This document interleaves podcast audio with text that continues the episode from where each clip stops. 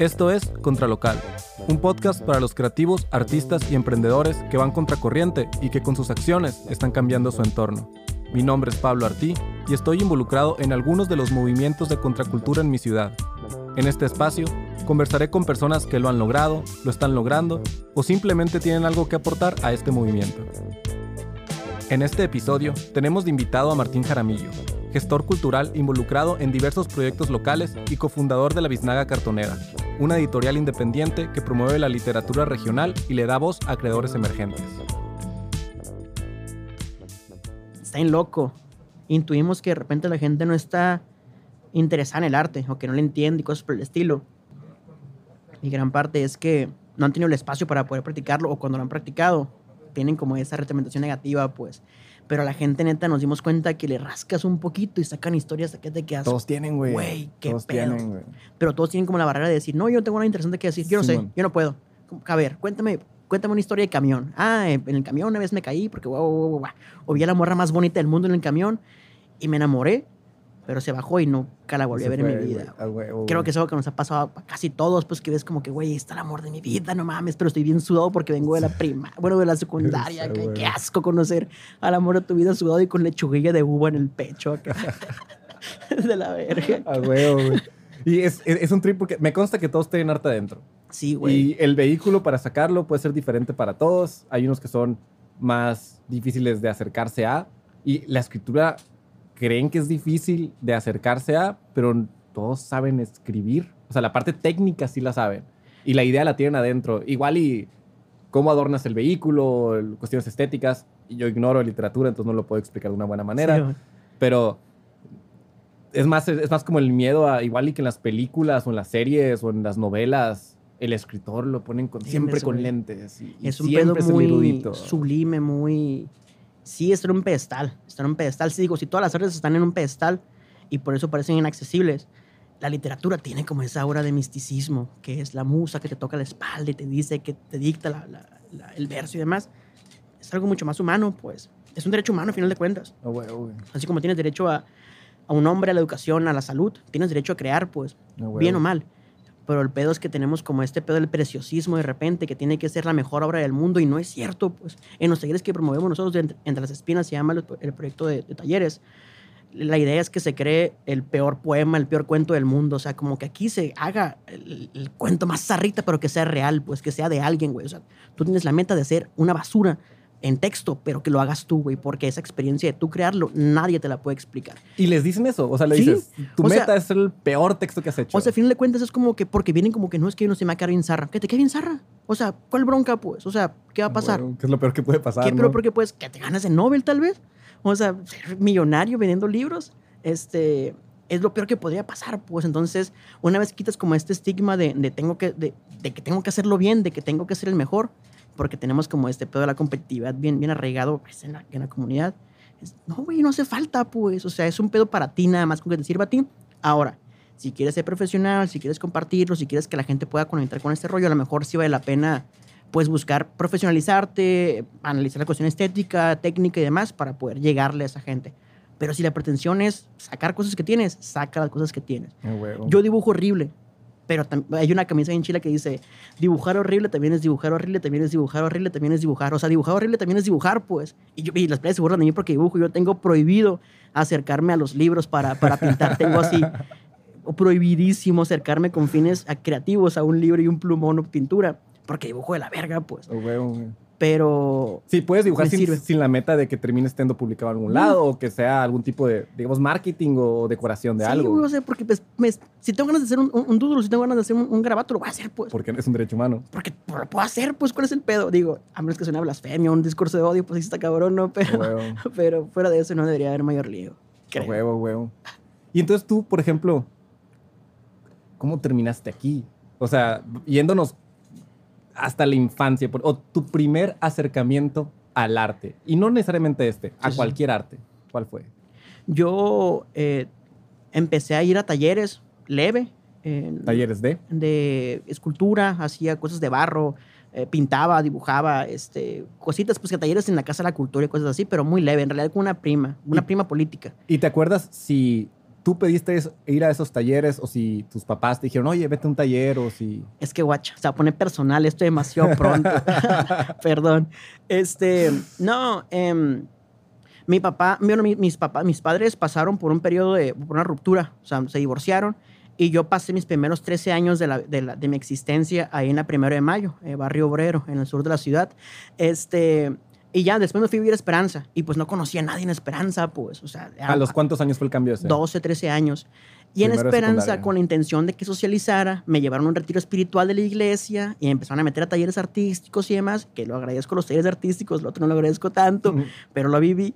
Este, y ya pues ahí fue como empecé a ir a, fue más, sí, no, no me obligaron a ir, sí quería ir, pero no fue como que, ah, investigué un lugar, y supe cuánto costaba. Simplemente fue como que... Ve a conocer niños. Exactamente. O sea, como que, ah, la Eda. La Eda Chávez, una pintora, escultora de Cocorit. Este, ella daba talleres. Era mi prima política. Entonces fue como que, ah, la Eda va a abrir un taller de, escultura o de modelado en barro. Ve con ella. Y ya, pues iba con la Eda a, a modelar, a pintar y hacer cositas. Pues, pero ese podría decir que es mi primer acercamiento. Ya en la época de la prepa este, empezamos una banda de punk ahí con mis compas de, de, la infancia en la primera de mayo. ¿Cómo se llamaba? En Jaque. Y ya, pues, es, es, creo que esa fue como la, la forma de, de, Esto, tocábamos la música que quería escuchar, o sea, era bien complicado porque recuerdo que gran parte de la secundaria y la prepa, digo, tengo compas a los que quiero un chingo, pues hasta el día de hoy, pero yo no recuerdo nunca haber tenido como la libertad de poder escuchar mi música en una fiesta. O sea, íbamos a una fiesta y tenía que acomodarme a lo que estaba de moda en ese momento, pues llámese pop, reggaetón, rock suavecito y lo que sea, pero yo no podía escuchar, yo no podía pistear a los 16 años, porque no sé, a los 16 años, este, pero yo no podía pistear con mi música, pues. Entonces, el lugar en el que podías pistear con mi música era cuando la estaba tocando. Entonces, eso creo que era como una gran inspiración o como ganas de hacerlo, porque era lo que yo quería escuchar, era como, como mi, mi, espacio, mi momento para compartir con mis compas en una cosa que realmente me interesaba hacer. Entonces, más allá de tener pretensiones de lograr, de sacar un disco, de, de, hacer giras, de pasarnos de lance, era, güey, es, es, la adolescencia en su estado más puro, me parece. Pues creo que la, el, ímpetu, el, perdón, el ímpetu eh, adolescente que sentí en ese momento, no lo he vuelto a sentir en mucho tiempo, pues como esa adrenalina de que, no sé, como que es importante porque es importante nada más, pero no importa que nadie más lo entienda. Y con la biznaga me pasa algo similar, como, como es extraño, es como hacer lo que me gustaría ver. A huevo, y eso, eso súper lo entiendo porque en Obregón, de, ahorita hay un poco más, pero antes no había nada. Incluso ahorita se puede decir que hay poco, digamos. Entonces, si a ti te gusta algo específico, un género específico del arte específico que haya. No hay un lugar donde puedas ir a rodearte de gente que lo hace, a consumirlo. No, hay un bar donde estén tocando punk constantemente. Entonces tienes que... Hay un punto donde si realmente lo quieres, órale, trabájalo y hazlo. Ajá, no, nadie, lo va a hacer por ti, pues. Exacto. Es la razón también por la que nosotros terminamos trayendo este movimiento Better Future de, de, música electrónica acá. Pues yo llegué de Ciudad de México aquí y quería exactamente lo que, lo que tú dices. Yo quiero esto, nadie me lo está dando. Y no es que quiera chambearlo, porque es una chinga chambearlo, pero pues Hay que o lo hacemos nosotros o no lo hace nadie. Exactamente. Es eso. Y, y el punto es como, en, ese, en, ese, sentido llega la disyuntiva, ¿no? Como que o me regreso al DF y, sigo como, o a la Ciudad de México, eh, y sigo con donde ya existe la escena, o me vengo para acá y trato de, de crear una escena donde no existe nada, pues, y, y, cualquiera de las decisiones es bien válida, pues no se puede juzgar a nadie por tomar una decisión o la otra, pero, pero es importante ese pedo de que, de que es importante pues en algún punto mm, irte para adelante, pues hacerlo tú mismo, pues en ese sentido. Y mencionaste ahorita DF, CDMX, ahorita. Este, ¿Estuviste allá un tiempo? En el DF, yo estuve en Guadalajara, estuve en Guadalajara, fue donde hice mis prácticas profesionales. Y precisamente en el 2015, en el 2015 empezamos con la Biznaga a finales de año yo me fui el semestre de enero a, junio eh, a, Guadalajara. Intercambio de la escuela, ¿se Simón, cuenta? Estuve ya trabajando en una compañía de teatro, en la gestión, porque yo estudié gestión cultural. Mm, eh, gestión de las... hablamos de eso. Simón, estudié gestión y desarrollo de las artes y quería desafanarme. Mi plan era irme a Santiago de Chile, pero por cuestiones ahí medio raras en, en, en la escuela no se pudo concretar y pues me querían dejar aquí. Y fue como que no me voy a quedar aquí, pues. Entonces yo me gestioné todo el rollo y y me fui con, con Luna Morena, eh, taller experimental de títeres y el Psycho Circo, un, festival, un, un, show, mejor dicho, de, de circo musical, con música balcánica y, todo este rollo. Me llamaba mucho la atención y fui con ellos a trabajar. Entonces estuve un tiempo allá eh, trabajando en, un proyecto de teatro escolar. Ok, ok. Y esa fue viviste en Obregón, bueno, Esperanza, ¿no? Y eventualmente aquí en Cajeme, digamos, Sí, en man. alrededores. Y tu única salida eh, en tu etapa formativa fue a Guadalajara. Estuve en Canadá también, pero Ok. un, un tiempo muy breve realmente. Estuve por un programa de perfeccionamiento en inglés, que tengo que volver a perfeccionarlo otra vez porque yo lo practico. Pero estuve en Canadá un tiempo y ha ¿A los cuántos años fue Canadá? Eh, fue precisamente en ese 2015. Eh, me fui de enero a mayo, de enero a junio a Guadalajara y estuve de julio a agosto en, en, en- en Canadá. Y ya regresé, ya fue como me quedé aquí.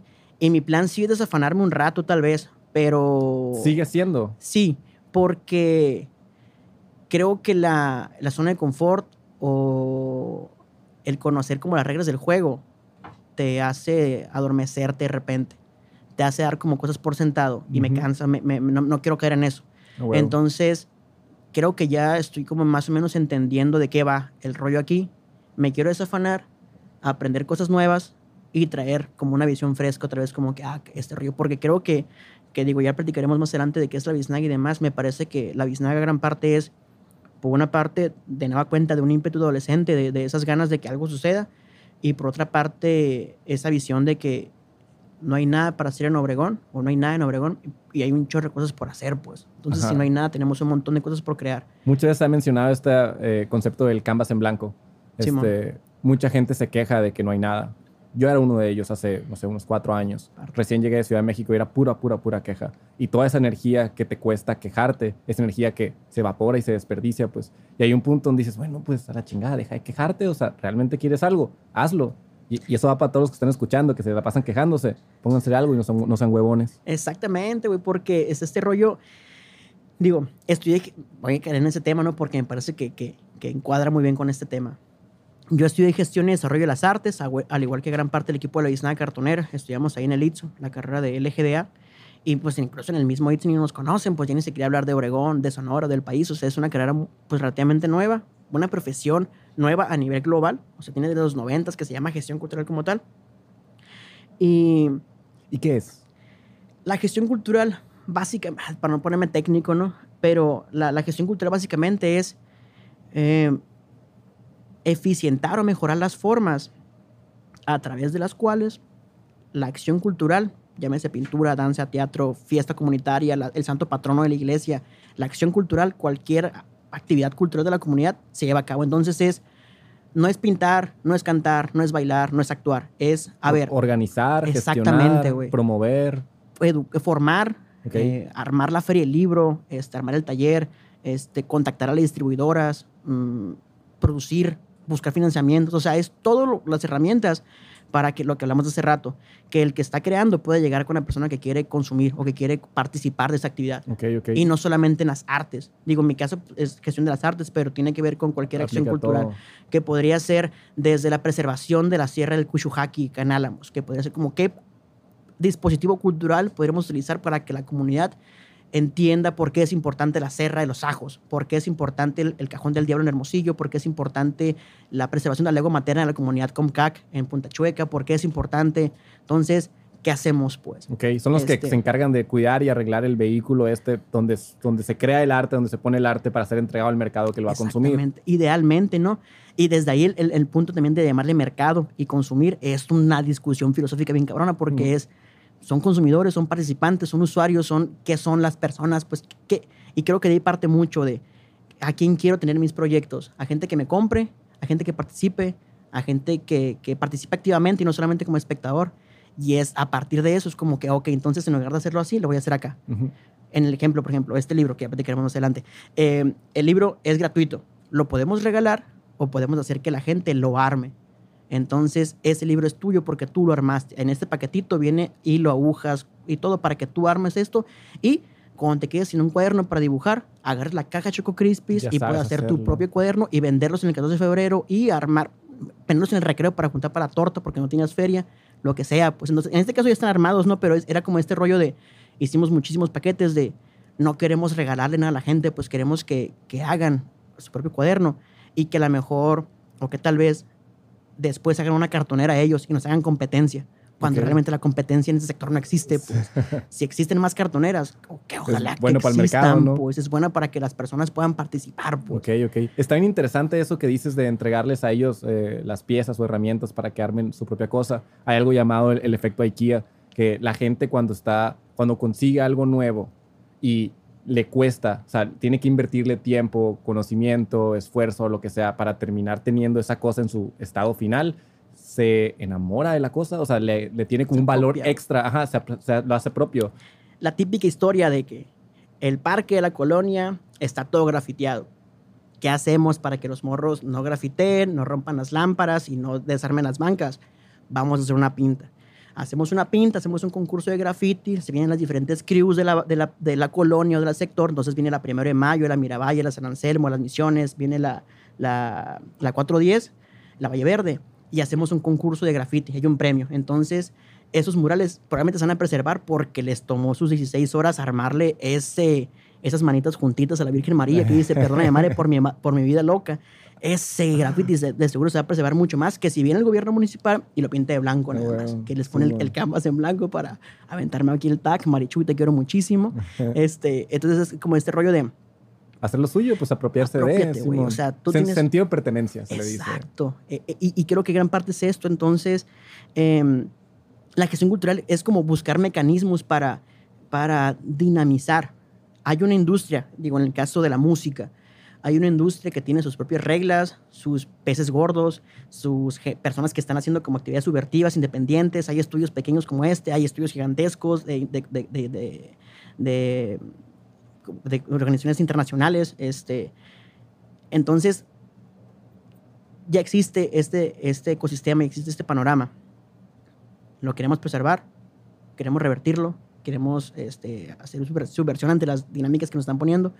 Entonces, es como esas preguntas nos llevan a generar dispositivos como que, ok, entonces, con la concepción de que no estamos de acuerdo con esto, esto sí nos agrada y tenemos estos dispositivos en la mano y tenemos a esas personas cerca, ¿qué podemos hacer? Esto. Ah, pues vamos por acá. Ok. Y ahí, la palabra subversión que estás usando, platícanos, ¿qué, qué significa y en, en qué contexto la estás usando? En ese sentido, es que también estudié la maestría en gestión de la cultura y estoy trabajando con el, concepto de campos culturales de, de Tampoco me voy a clavar aquí, pero, pero porque no se los deseo a nadie. Este, ya, ya lo sufrí yo por ustedes. Y en fin de cuentas dice que los campos culturales, cualquier ¿Qué, sector... qué es un campo cultural? Exactamente. Cualquier sector de la vida eh, humana, cualquier espacio en el que la gente convive, es un campo. Es decir, existe el campo del deporte, el campo del fútbol americano, el campo de la medicina, el campo de la, de la música. Cualquier espacio en el cual haya gentes que realizan actividades que contribuyen a esto. No tiene que ser físico, puede ser un espacio virtual, digamos. Tal cual. Eh, eh, eh, al final de cuentas, lo que integra es que haya personas, llamándole juego, ¿no? Hay personas dispuestas a jugar este juego. Es decir, yo en la literatura, yo estoy dispuesto, aunque haya agentes internacionales, que esté Penguin Random House, que esté Planeta, que estén mm, jugadores de este juego que tienen un posicionamiento, recursos, personas y demás, estructura técnica Poder le decimos. poder gigantesco. Yo al, al hacer una editorial, consciente o inconscientemente, estoy jugando su propio juego. La cosa es, ¿voy a jugar sus sus reglas o voy a intentar cambiarlas?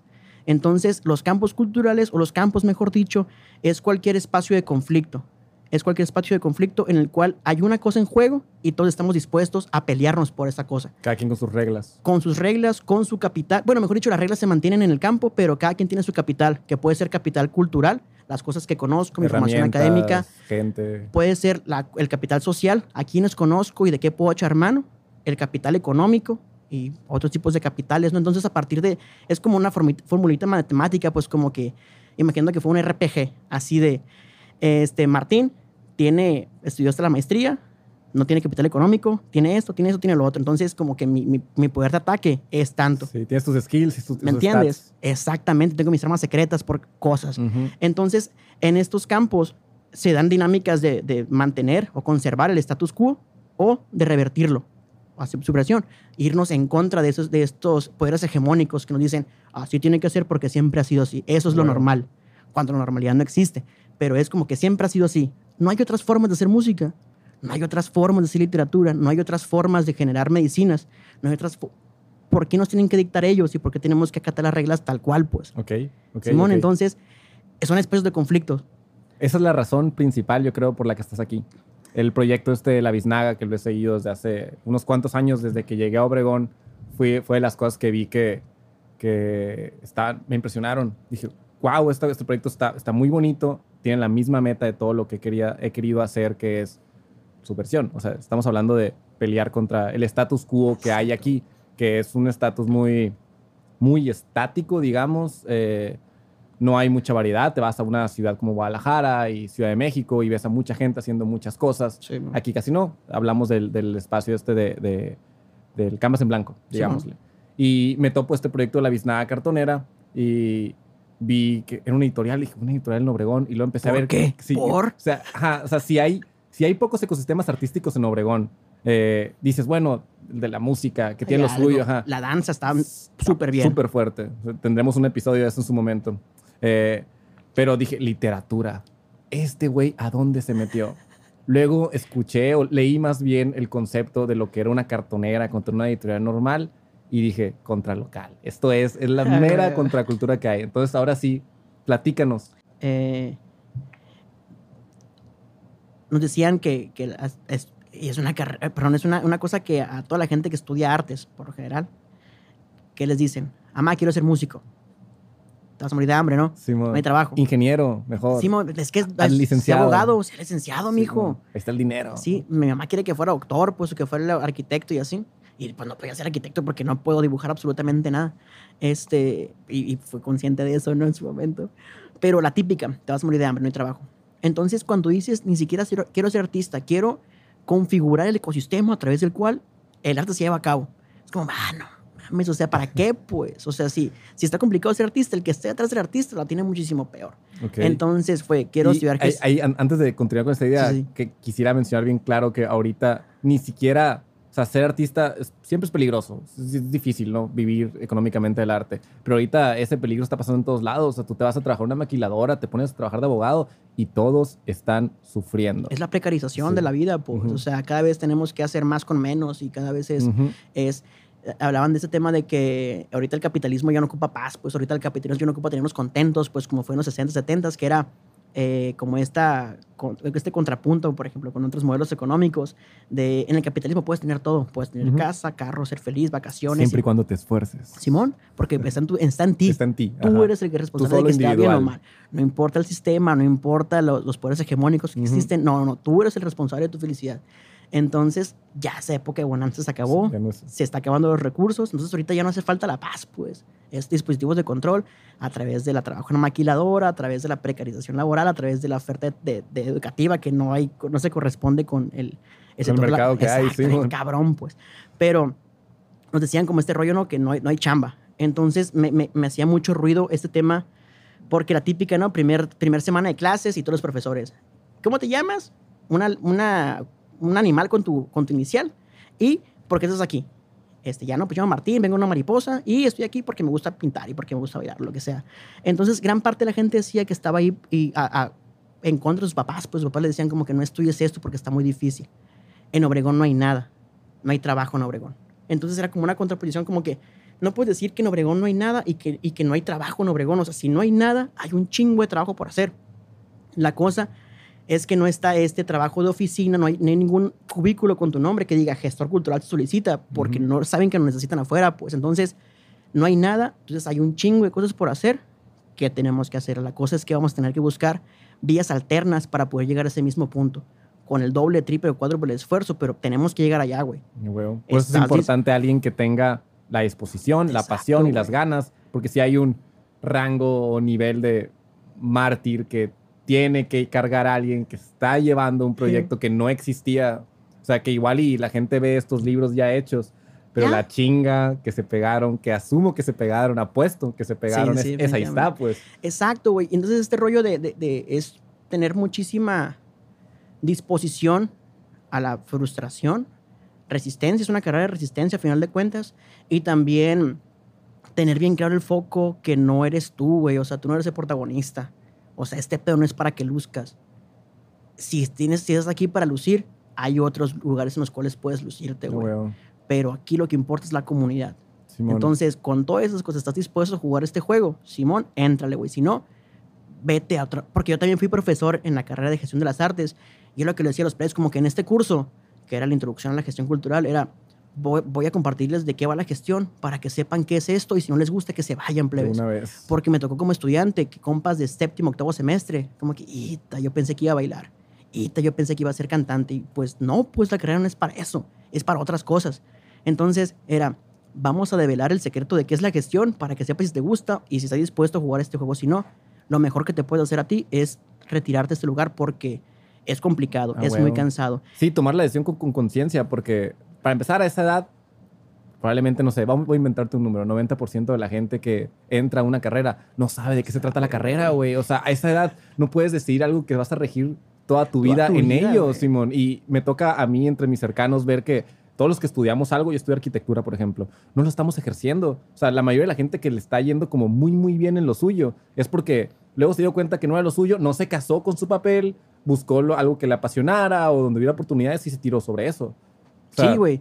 Es, es este rollo, y, y es bien raro cómo tener que dictaminar nuestros últimos 60 años de vida, tal vez, eh, a los 20, pues, como que, ah, Ujú. me voy a dedicar toda mi vida a hacer. eso, sí. y no mames, pues. Por Sí. ejemplo, yo me dedico a la gestión ahorita, pero probablemente en unos 10 años, 5 años, me voy a dedicar a ser chef, por ejemplo. Tengo un chorro de ser chef, pues.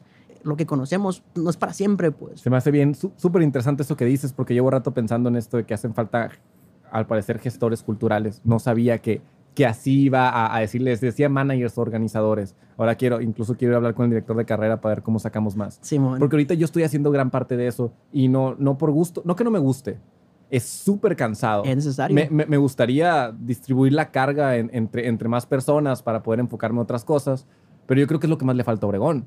O sea, si hubiera una bola de, de gestores... Sí hay gente con el título, pero estoy hablando gestores ejerciendo, Exacto. con o sin título. O sea, gente organizando cosas que hagan este ecosistema que, donde puede sí generarse el arte o el mercado del arte por los dos lados de creación y consumo. Sí, y, es un tema bien cabrón porque dices ahorita de este rollo de que hace falta personas que estén promoviendo y que hagan. Y también tener claro el, el rollo de que no es nada más producir o promover por promover, porque el arte tampoco es inocente. O sea, el arte también puede ser un dispositivo de control. O sea, está en cinematografía las películas de Goebbels de, de- de la alemana nazi, como eh, Hitchcock o como Tarantino o como el vato que hizo Nuevo Orden hace poco. O sea, todo es cine, todo usa cámaras, musicalización, actuación y demás. El es mensaje, cine. el contenido puede ser el utilizado para el bien o para el mal. Exactamente. Ah, bueno. O sea, puede ser un dispositivo de control hege- hegemónico también. Entonces, ahorita decías que tomar decisiones a partir del conocimiento, y creo que es la clave. Y creo que eso eh, eh, es un rollo transversal en nuestra vida en comunidad, sobre todo actualmente, que cualquier decisión que tomes consciente o inconsciente está facilitando, promoviendo o revirtiendo su- o, o en su versión contra otras cosas. Es decir, que yo piste esta chévere ahorita, algo significa en el mundo, que a lo mejor no tengo la capacidad en ese momento para dilu- dilucidarlo, pero algo significa.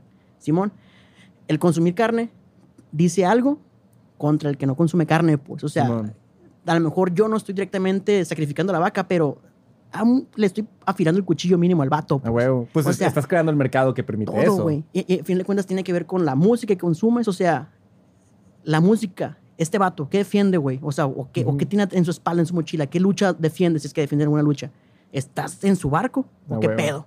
O sea, Eh, na- eso- nada es inocente, güey. Eso aplica para los follows también. Si, si sigues basura, promueves basura. Exacto, güey. O sea, y no, en, en el arte nos decía un profe que nada es inocente. O sea, aquí nada es inocente en el arte. Todo. Y si es inocente, pues está mal hecho, güey, porque tendría que tener una, una, una cuestión consciente atrás. Un- Pues un- no, no, no tiene que ser mal, mal, mal hecho. Si un niño hace arte pero, desde su inocencia sí, real, ¿no? total- Termina siendo auténtico, ¿no? Sí, sí, pero si es una cosa que estoy tratando de promover, como lanzar este mensaje, A huevo. una intención está detrás, pues. Sí, sin duda. Y es- eso muchas veces lo, lo he platicado porque he tenido, me han hecho ofertas de, de poner a músicos o hacer eventos grandes que dan mucho más dinero que los eventos que hacemos, pero promueven géneros que a mí no me gustan ni, ni musicalmente, ni el mercado que atrae, Simón. ni cómo se comporta la gente dentro de esas cosas. Y digo, no, o sea, ¿por, por- Aguanta, por qué? Me dice, no, es que, güey, aquí sí te vas a forrar, güey, aquí sí hay dinero. Y no estoy aquí por eso, o sea, es- eso sería ir a ensuciarme yo y ensuciar la ciudad que tengo. Si es un canvas en blanco, tenemos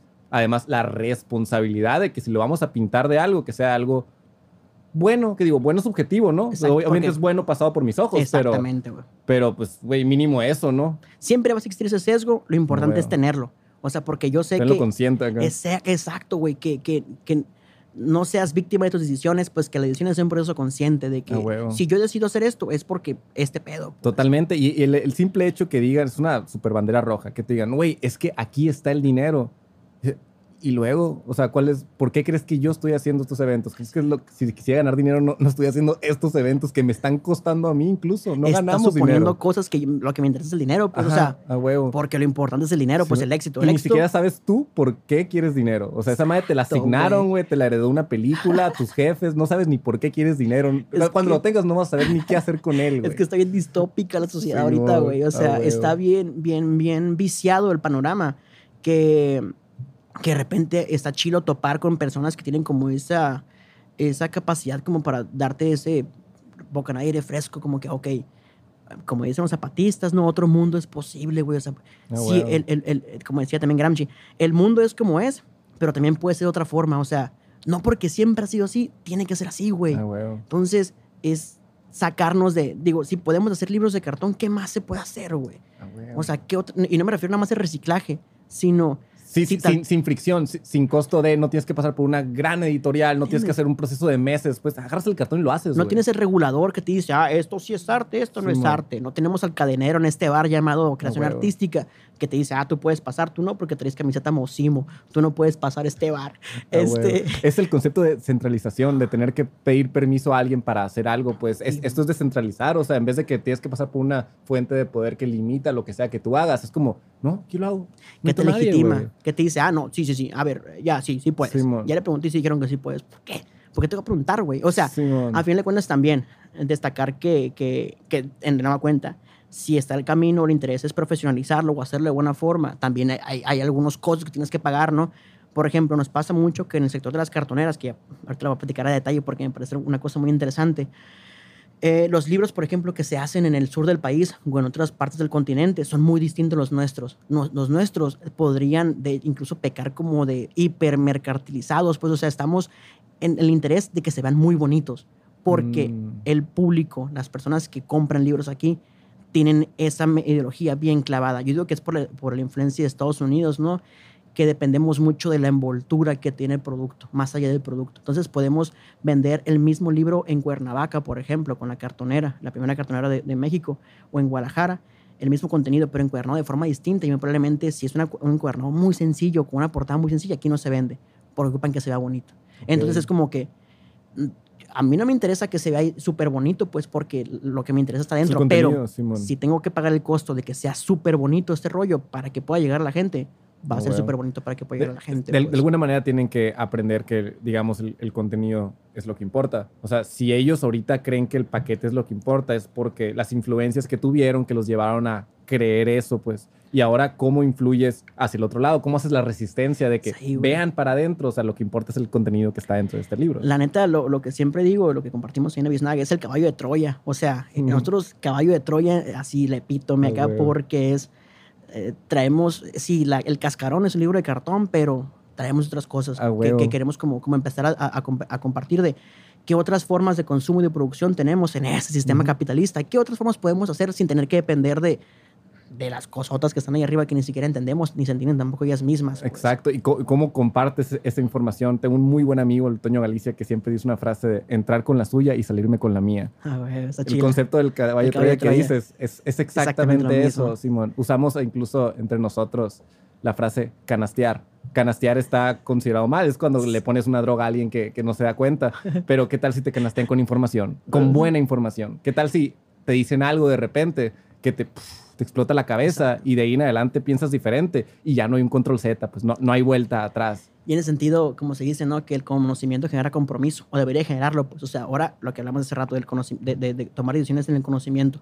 Ya sabes qué implica lo que estás haciendo, ahora o te comprometes o decides ignorarlo, pues, pero ya sabes que estás ignorándolo. Ya Sí. no te puedes mantener inocente o al margen de como que, ah, es que yo no sabía. No, sí Ah, sabías, güey. Sí sabías y, decidiste, perdón, hacerlo o no hacerlo. Conciencia. Exacto, conciencia. Es, es saber que lo que estás haciendo tiene una, eh, una consecuencia, sea buena o sea mala, y ya que la sabes, si haces la mala, pues ya, ya es por decisión. o sea, incluso prefiero gente consciente haciendo cosas malas que gente no consciente haciendo cosas buenas sin querer, Exacto. porque ya hay una intención por detrás. Exacto, y, y- y creo que para allá tendría que estar como este rollo de empoderarnos, de, de- de dictar lo que queremos ver, pues, que no... que Editar, no, dijiste. No, dictar.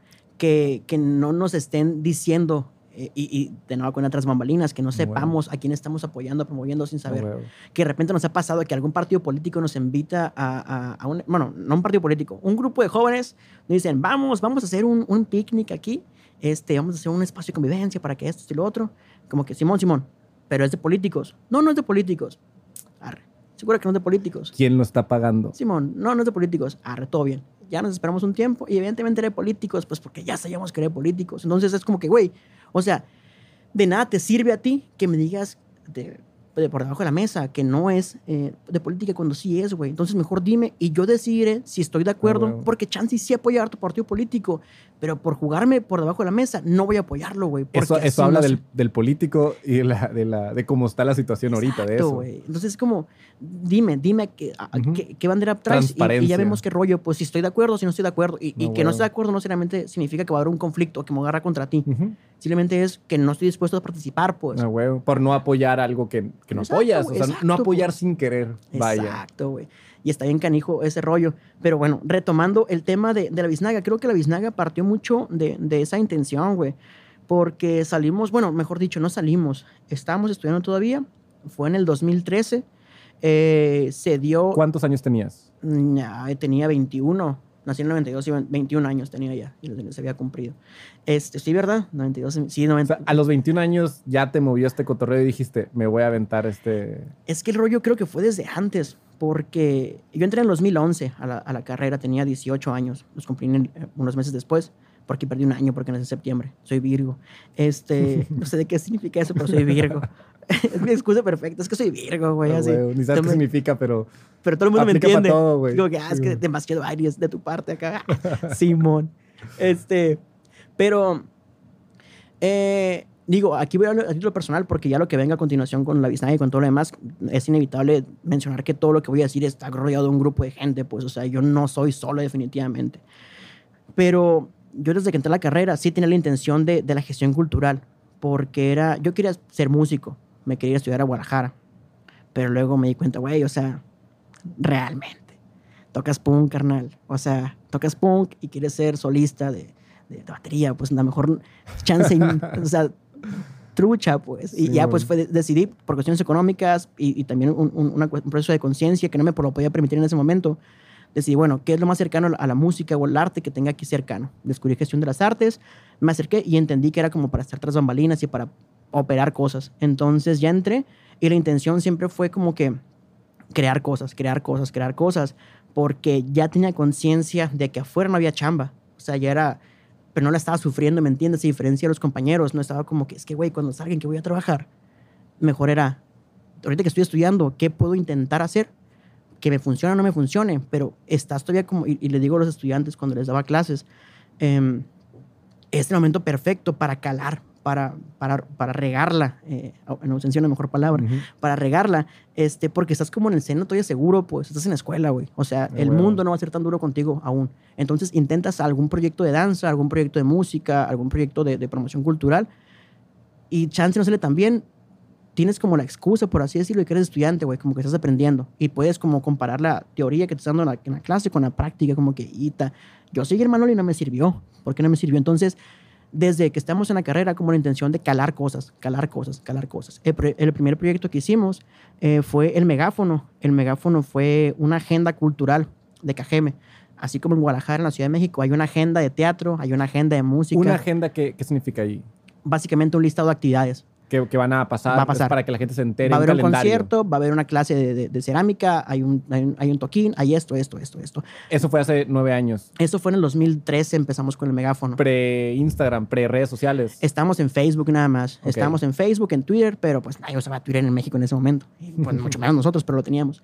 Entonces era, era la onda. Como grupo de estudiantes empezamos a, hablar lugar por lugar. A ver, biblioteca pública, ¿qué tienes esta semana? Esos ocho eventos. Ah, Simón. Eh, 311, ¿qué tienes? Este, Casa de la Cultura, ¿qué tienes? Este, Provay, ¿qué tienes? Tiare, ¿qué tienes? Entonces era... Y de repente esta idea de que no hay nada en Obregón, teníamos una agenda de 70, 80 eventos, pues entre actividades artísticas, entre talleres, entre presentaciones, entre exposiciones en, en museos o en galerías. Entonces era como que, güey, ¿quién dice que no hay nada? El pedo es que no nos enteramos, pues. A o sea, que nadie lo estaba gestionando. Exacto. Y, y es pedo es que está disperso, pues quien sigue a Itson se entera lo de Itson. Quien sigue a la Casa de Cultura se entera de la Casa de Cultura, pero nadie se enteraba de todo lo que estaba pasando. Ese proyecto lo trabajamos como 3, 4 años y luego ya nos cansamos porque pues era, era mucha chamba y pues era muy... En ese momento, No había dinero. pagar por publicidad en internet era como que, güey, no, mames, entonces mejor le pago al periódico que pagarte a ti, pues. Entonces lo seguimos haciendo, lo seguimos haciendo. Pero llegó un punto en el que dijimos como que ya, vámonos con la biznaga mejor. Pero en el 2013 eh, se dio el primer encuentro nacional de gestión cultural aquí en Obregón. Nacional. Vinieron- Simón, vinieron gente de, de Quintana Roo, de Jalisco, de Estado de México, de México, de la Ciudad de México, perdón, a el a tener el primer encuentro nacional de gestión cultural aquí, que básicamente fueron ponencias, congresos, eh, eh, ponencias, eh, sí, conferencias magistrales y todo ese tipo de cosas. Porque de nueva cuenta, güey, o sea, es una, a lo mejor la semana del diseño va en su edición vigésima quinta, pues. Este, a lo mejor el Congreso de Psicología Nacional lleva 50 años haciéndose, pues. O sea, la gestión cultural, el Encuentro Nacional tiene apenas cuatro ediciones, porque es una, una disciplina en ciernes, pues apenas está empezando, apenas estamos entendiendo qué es, cómo se hace y con qué se come, pues apenas estamos entendiendo, no tenemos escritos los manuales de 500 años de cómo se hace una incisión en el, en el pulgar para sacar un, un objeto, ¿me entiendes? O sea, no tenemos estos libros de medicina que datan de hace un chorro de tiempo, no existen, estamos apenas, a ver, somos hijitos de la psicología, de la sociología, de la... Bueno. En este rollo Y luego, estamos. as- asumiendo que va a estar, debe estar cambiando más rápido, porque es, es algo virtual, pues no es algo físico, estático que ha estado así. Cada 50 años, cada 100 años va a cambiar los vehículos de cultura sí o sí. Definitivamente, pues y luego más en los tiempos actuales que te quedas, güey, es bien Digitalizando todo. complicado. Pero bueno, se dio este encuentro nacional y vino pues gente de todo el país y entre la gente venía Israel Soberanes, es un compa del Estado de México que estaba estudiando la, la carrera en, en- en Guadalajara, en la UDG. Y yo lo guaché ahí en el, en el en tutorías de, de Litson Ninery y traía su maleta. Y dije, este vato no tiene dónde quedarse. O sea, estoy seguro que no tiene, no tiene dónde dormir. Porque notaba así como la, la esencia acá, la vibra. Y me acerqué, le saqué plática, como que guau, guau. Y efectivamente no tiene dónde dormir. Y dije, ah, güey, pues yo vivo en un rancho, porque vivo en un rancho tal cual, no en Esperanza, sino en un rancho. Este, le dije, ah, pues tengo, si te da confianza irte a un rancho Obregón a quedarte unos días, este, estás bienvenido. Y Simón se quedó en la casa. Eh, Buen, buen ojo ahí. eh. No, Sí, no sí. quien se acerca hace esa oferta, ¿eh? Sí, güey, porque Eso ya es de promotores de verdad, ¿eh? Pero es que me vi en sus ojos, pues me que yo estuve Wow. en, en un- algún lugar de Jalapa también, en algún encuentro, así, sin no dejar dónde quedarme acá. mismo. Y pues me tuve que quedar en un hostal, ¿no? Sí, sin feria, pero pues lo logré. Entonces fue como que, güey, pues le puedo brincar esquina, pues le brinco esquina. Entonces se quedó y se podría decir que como pago nos enseñó a encuadernar. Él es editor, es poeta y es editor de una cartonera en, en el Estado de México que se llama Viento Cartonero. También colabora con La Rueda Cartonera, que está en Guadalajara. Y se podría decir que así, por hacer el paro de quedarse en mi casa, nos enseñó a encuadernar. Eh, Qué importante. o sea, güey, que así, turning point, pues, o sea, si, si no se hubiera dado eso, no sé dónde estuviera yo Ajá, ahorita, O sea, pues. la biznaga igual y no existía si no hubieras invitado a un- a un Muchísimas desconocido cosas, a, a quedarse en tu rancho. es bien raro, como ese leto de la mariposa, ¿no? Que genera el huracán, que era otro del mundo. o sea, neta, güey, fue esa edición de acercarnos y de que se... El taller que podíamos dar era en domingo, todo cerrado. Entonces no teníamos dónde darlo. No, te- no teníamos herramientas, no teníamos nada. Pues entonces fue en media hora arreglarlo, güey. Pueden abrir la biblioteca pública, ah, Simón, esto, pu, pu, pu, conseguir. Hicimos con un pinche rotomartillo gigantesco el taller, con hojas, papel bond, cartón, que un desmadre se hizo. Pero lo logramos. Entonces hicimos el primer taller Era abierto al público este. pues abierto al público el encuentro. O sea, a la gente, porque neta no fue planeado con tres días, pues fue como que, ¿y se enseñó a encuernar? ¿Cuándo? Ahorita, porque mañana me voy. O no, porque me voy en la tarde. Fue como que, ay, güey, pues vamos a lograrlo. Pues entonces, organizar de volada. Es- eso es lo que falta. Gente, gente que diga, está bien, esto es lo que tenemos, es la limitante. No me va a dar hueva, güey. Voy a mover el mundo para que pase, güey. Sí, o sea, es, tenía que pasar ahorita o nunca. Entonces Sí, es, pasó. eso es lo que respeto. Esas son las cosas que hacen falta aquí en Obregón. Pues gente que diga, está bien, yo me pego la chinga. Esta Para que pase. no es la situación ideal, pero tiene que No, suceder. es la que hay, güey. Es Deja la tú la que idea. hay. Es, es lo único que hay. Está cabrón, pues entonces se logró. Y éramos un grupo como de 15 personas. Y se podría decir que ahí se fundó como la semilla de la biznaga. Ah, no, sí, sí, sí quedó. La semilla de la biznaga.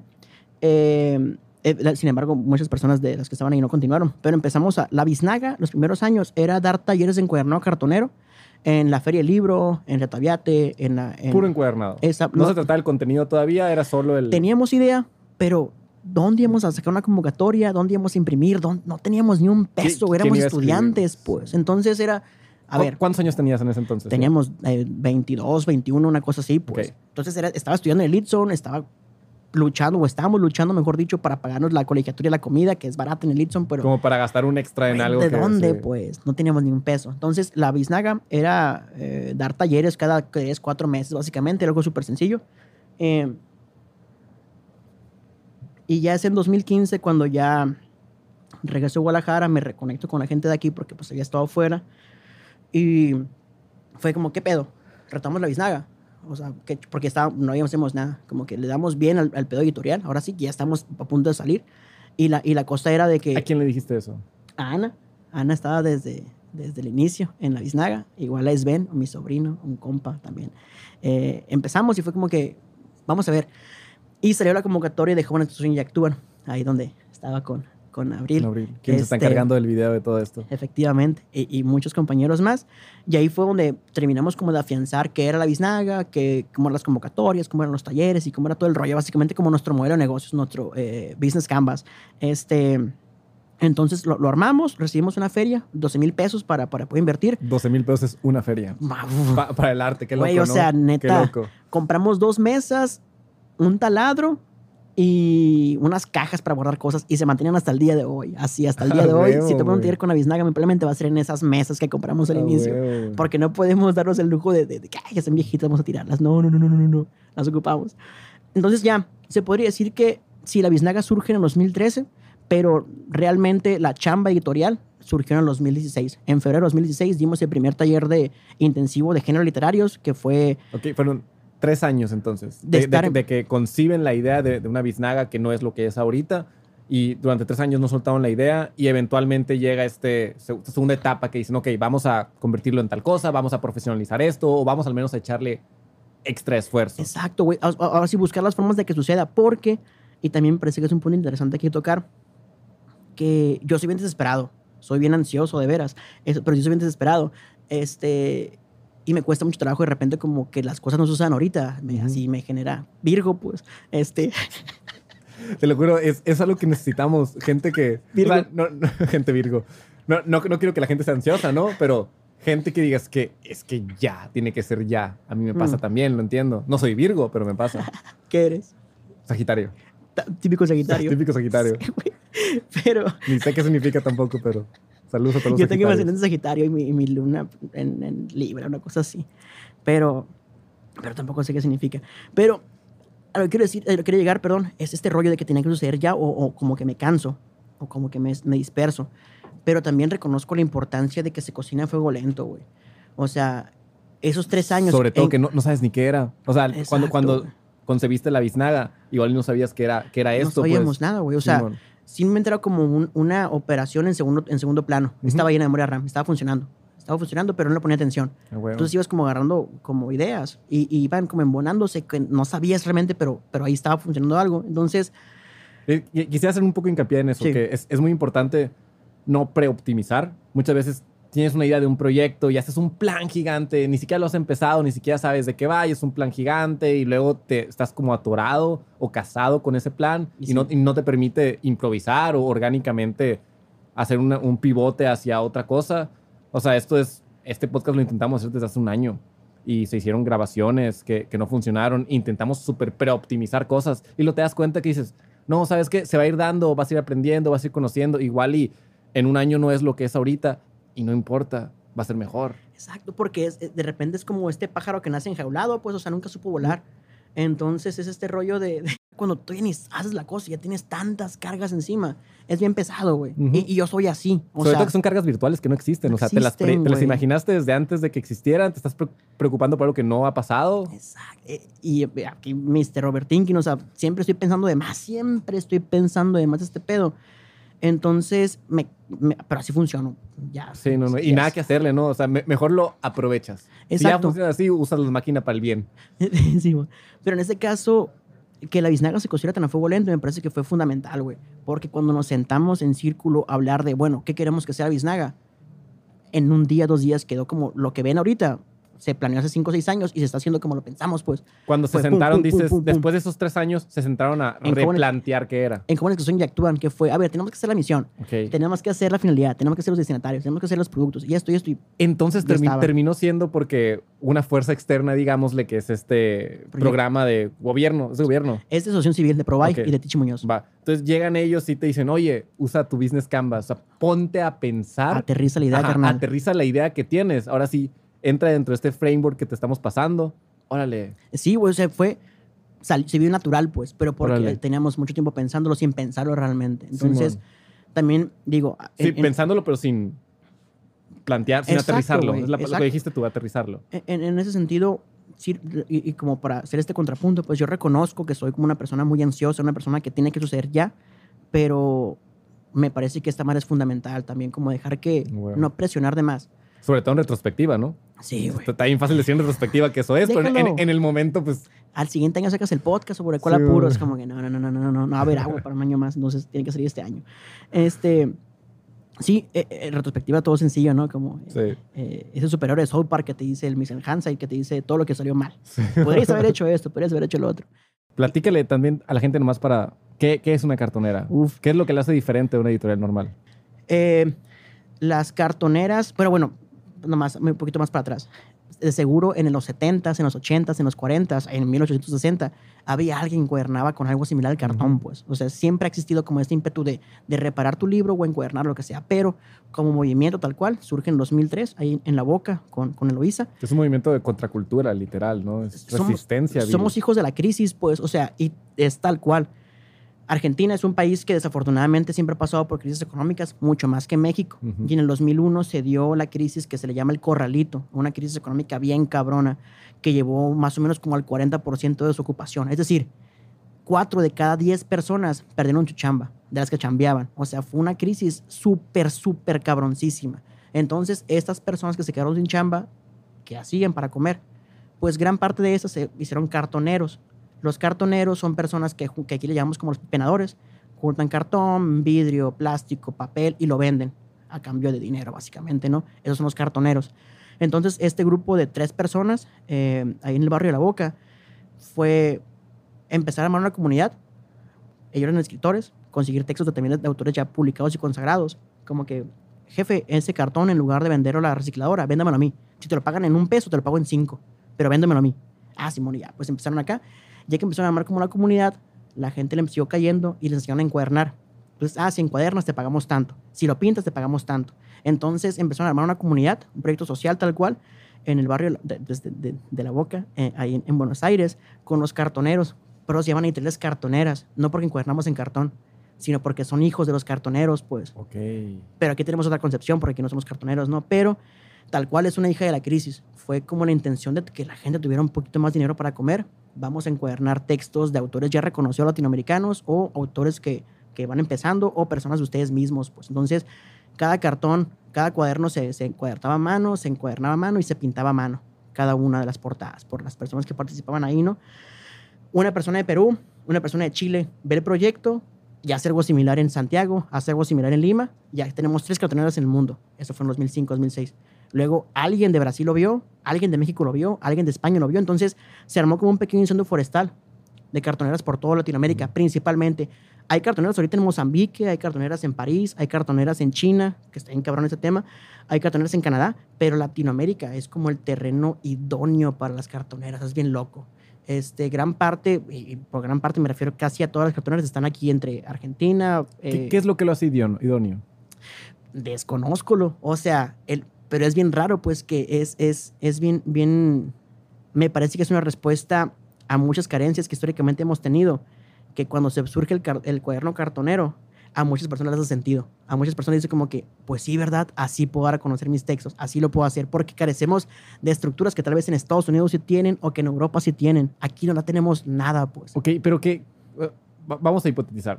Sí, sí, sí. va- Vamos a fallar, va- vamos a equivocarnos en las, Sí, en bueno. las, en las hipótesis. Eh, es la reducción de fricción, de que yo, Pablo, si quiero, pues puedo escribir algo y lo encuaderno yo mismo y lo vendo yo mismo. En lugar de tener que pedirle permiso a alguien o, que, que es, es más barato, es más... Para empezar, me parece que definitivamente si comparamos la capacidad económica que tiene una persona, imaginando en Alemania, que, que no es escritor, pero que tiene una chamba de ingeniero en alguna fábrica y que escribe la noche, contra una persona que trabaja en una fábrica aquí en México y que escribe en las noches, ¿cuál de los dos tendría más capacidad económica para imprimir sus propios libros? O sea, la, la diferencia está en el lado de quien crea el texto, no, parece, no tanto el que lo consume. Me parece que definitivamente es quien lo está creando. ¿Termina siendo más caro para el consumidor o más barato? O Debe- igual. Debería ser más caro. Debería ser más caro porque implica un proceso manual y evidentemente cualquier proceso manual o artesanal pues tiene una plusvalía, ¿no? En el sentido de que te estoy... No puedo hacerte mil libros en un, en, un- día. Sí, Me man. va a llevar tiempo hacerlos. Ok, Entonces, Sin embargo- lugares donde la mano de obra sea barata es donde proliferan. Probablemente. Y, y en ese sentido es... Los libros de la biznaga no se venden en lo que cuestan. O sea, no podemos confundir el valor con costo. O sea, se están vendiendo en mucho menos de lo que valen. Pero tenemos que venderlos. Entonces, y, y más que venderlos para que nos den dinero, es para que rolen. Porque nos ha pasado que algunas cartoneras de repente venden libros en 200, 300 dólares. Y te quedas como que, güey, o sea, yo no leería un libro de 600, eh, de 6 mil, 8 mil pesos. Sí, pues esa manera lo agarro y lo enmarco porque imagínate que se manche aguacate. O sea, eso, pero yo no quiero tener un libro enmarcado, ¿me entiendes? O sea, quiero que se manche aguacate, ¿Qué- pues. ¿Quieres que se use? Eh, Pues para que Sí, se lea, ¿no? Sí, O sea, pues no eso es- es nomás un vehículo, o sea, no Exacto, idolatres el güey. vehículo, ve y consume el contenido. Los libros en Cuernavaca, por ejemplo, en Guadalajara, en Chiapas, se venden en 50 pesos los cartoneros. O sea, en 40, 50 pesos. Ok, Solo lo vendemos desde 90 hasta 200 pesos, es el más caro que tenemos. ok. Y, Pero- Porque le pagamos al ilustrador, le pagamos al que cuaderna, al que, al que corta, al que... que eso, eso es un tema, eso es un tema precioso, sobre todo para ciudades donde el arte no está, el ecosistema del arte no está desarrollado, que es cómo haces que los artistas tengan dinero y qué mejor manera de juntar a la, a la gran cantidad que puedas para hacer la gran cantidad de cosas que tengas y, y repartas el poco dinero que genere o el poco dinero que haya para repartir. Y es que es lo importante, güey. O sea, a final de cuentas no se van a generar millones, güey. Pero me parece que cuando, cuando tú te das cuenta que quien está enfrente no te quiere chingar, ya es una diferencia. A lo que quiero llegar me explico. A lo mejor, o tal vez, generamos poca feria, pero todos tenemos poca feria. O sea, yo no me estoy, yo no me estoy eh, agazapando, no me estoy clavando toda la feria. Ok. O sea, es- estamos compartiendo, todos somos un, un Sí, equipo güey. de- igual igualita, igualitario, no, no es la palabra, pero como bien balanceado. Exacto, güey. O sea, vas a ganar lo que, lo que chambeaste, pues, al Ujú. final de cuentas, pero todos tenemos. Y de, y, y- y de repente, como este pedo jerárquico, estamos acostumbrados a que siempre haya un director, que siempre haya un CEO, que haya un... Y, y- y de- y muchas veces he tenido que decir que soy el director de la biznaga cartonera, porque de esa forma me entienden a qué me refiero, pues. Pero yo no soy el director, no soy el, no soy el jefe de nadie, pues, o sea, en, en la biznaga tal cual somos así, todos horizontales, y la opinión de uno tiene la opinión del otro, pues, el mismo valor, perdón. Pero si- siempre tiene que, o sea, hablando de la toma de decisiones, si puedes como consultar a todos o lo que sea, pero siempre hay alguien, yo creo que el director termina siendo la persona que está picando las costillas, la persona que no aguanta que no exista esto que se está haciendo, pues. Eh, Y eh. eso es escaso, o sea, una de cada no sé cuántas personas tiene como este ímpetu de hay que hacer las cosas y vamos, y, y si, no, si no hay nadie que esté jalando a la gente y moviendo a la gente, a veces no pasan cosas. hay un doctor en, en- en Puebla, el doctor Chucho Galindo, Jesús Galindo, que hizo una investigación alrededor del 132, del movimiento 132 en 2012, Ujú. con Peña Nieto. Hizo una investigación, básicamente sobre agentes de cambio, ¿no? Y la, y la idea era, o el resultado, mejor dicho, fue que de cada 10 personas, una persona tiene intenciones de revertir el poder, dos personas tienen la, la- la intención de conservar el poder o, o mantener el status quo, y otras siete personas no tienen ni puta idea. Entonces es, Es una Siete- pelea entre el uno y los dos para ¿me convencer a los entiendes, güey? demás. O sea, hay siete personas que se pueden ir fácilmente para un bando o para el otro. Ok. Entonces es, ¿qué hacemos para, para, para este rollo? Y si el doble de personas quieren conservar el poder, quiere decir que hay el doble de recursos o el doble de interés. Para incluso el poder. poder. el poder tiene poder para, Sí. para defenderse. ¿no? Entonces este rollo de que imposible no es, pues. O sea, simplemente es como Ujú. empezar a picar costillitas de vámonos, vámonos, vámonos. ¿Para dónde vamos, pues? Y necesitas personas que le entretengan el tema, que les guste el proceso de estar en contra de. Este, Porque es el camino más arduo.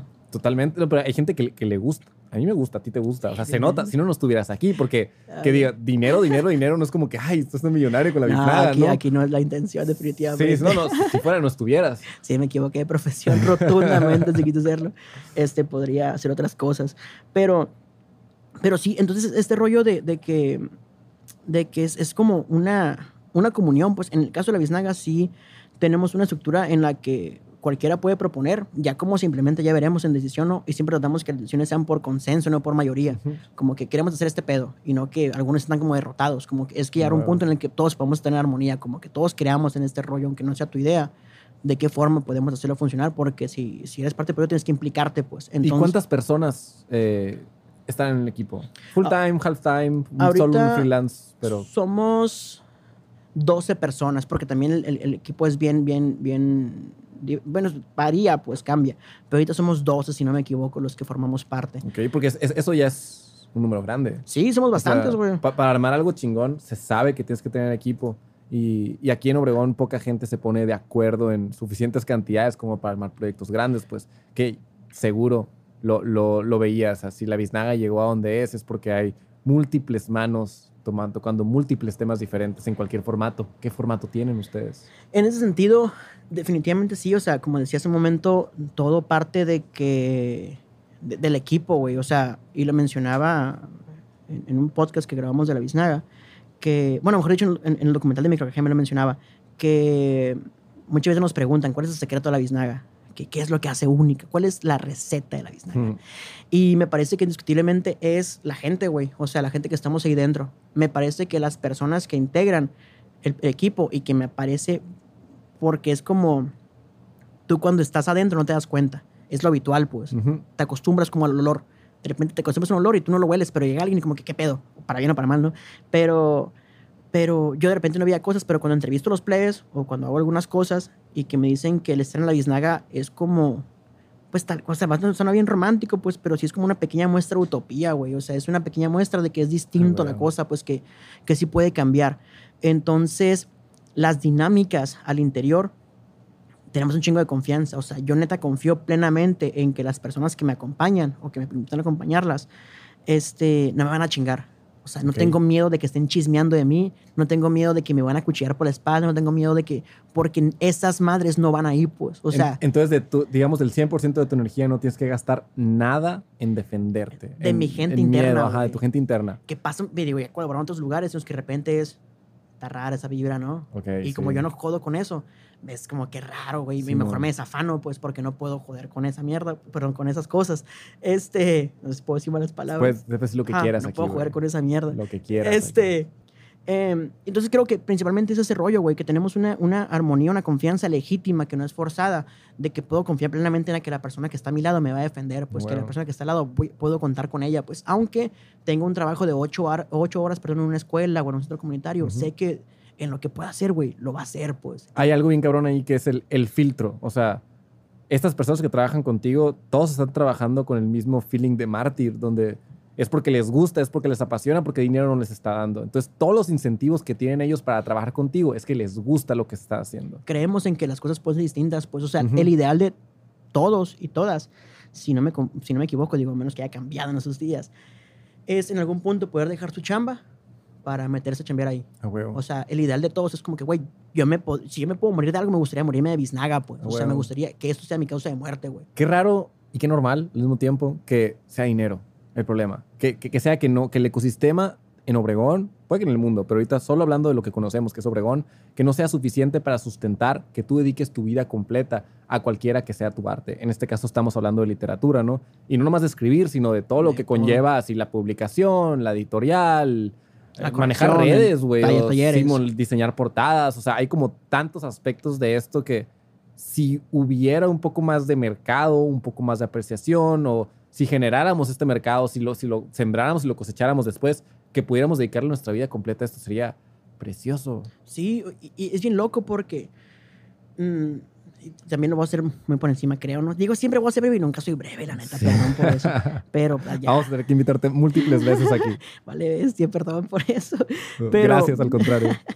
pero en una parte de mi tesis de la maestría, analizo el, el, campo literario sonorense, o sea, quiénes están jugando el juego y, y, y, quién tiene más poder de ataque que el otro y así, ¿no? Em, pero, pero gran parte eh, de este rollo es en, en, en, en el campo literario eh, digo, yo lo dividí en cuatro momentos, ¿no? Que tiene que ver con la producción, es decir, qué recursos y qué personas están haciendo las cosas técnicamente, Simón, o, musical, o, ¿me entiendes? O sea, quién pone la feria y quién pone los medios para que esta cosa funcione. Este, la formación, quién está educando, formando profesional o no profesionalmente. Estás hablando del ecosistema general, Simón. no un libro. No, no, no, en, en- en un libro. Pero en, en el ecosistema general. Luego está la difusión, dar a conocer, transmitir o, o- o produ- o- o distribuir este pedo. Y por otra parte, la creación. Y ya una vez que hice análisis de este rollo de, de, bueno, producción, difusión, formación y, y creación en Sonora, es bien loco porque neta la creación literaria en Sonora está bien cabrona. O sea, tenemos autores bien pasados de lanza a nivel nacional o internacional incluso, pues. O sea, hay exponentes bien cabrones como el Manuel Canellada, que se cansó de ganar todo el año pasado. O sea, ganó un chorro de premios. Y aparte es una persona súper inteligente que escribe bien cabrón.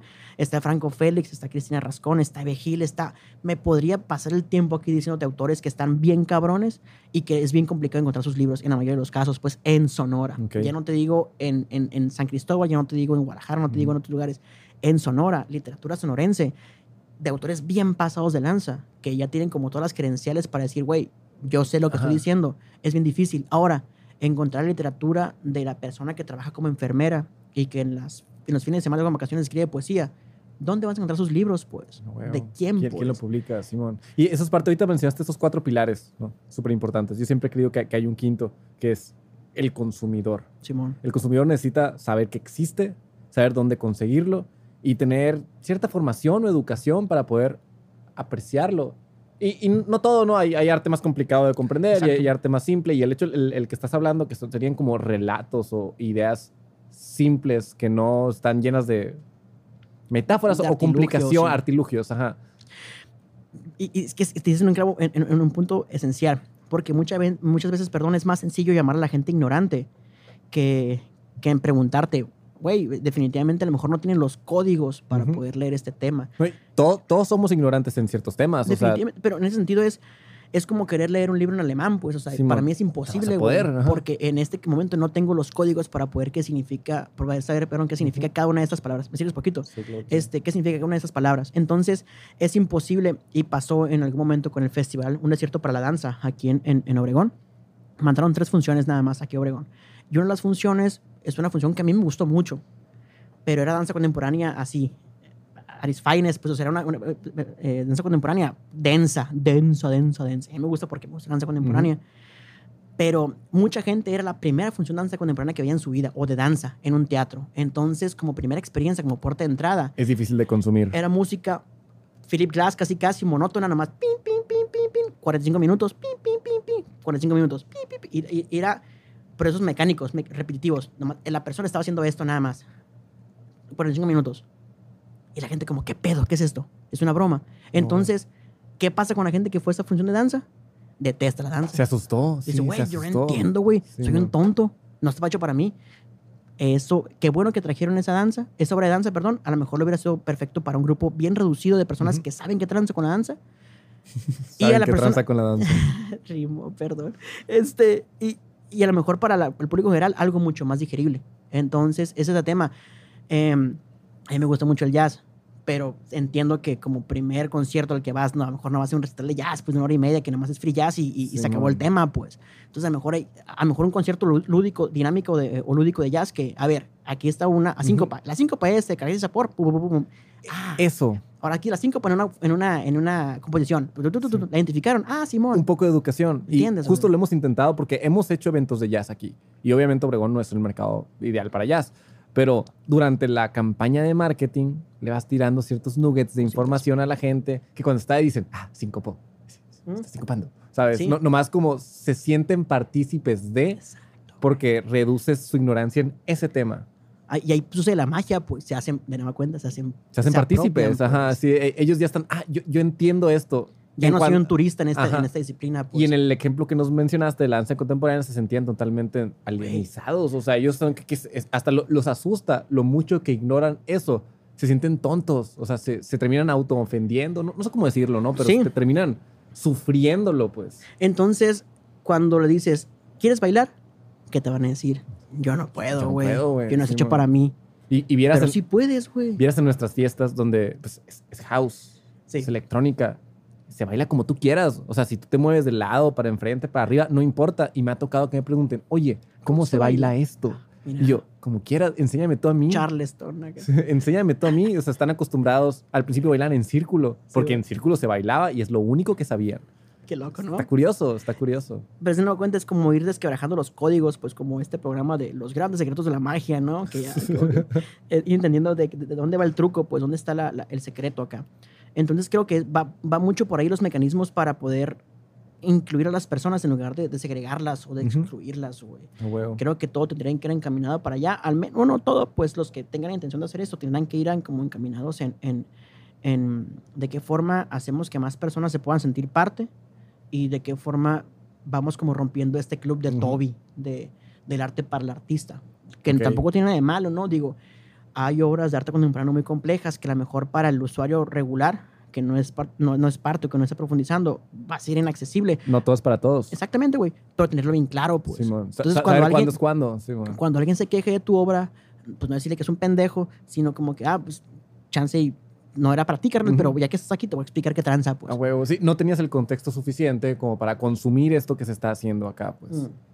Y con Microcajeme nos pasó un chorro ese rollo, que llegábamos con, con la intención de Microcajeme.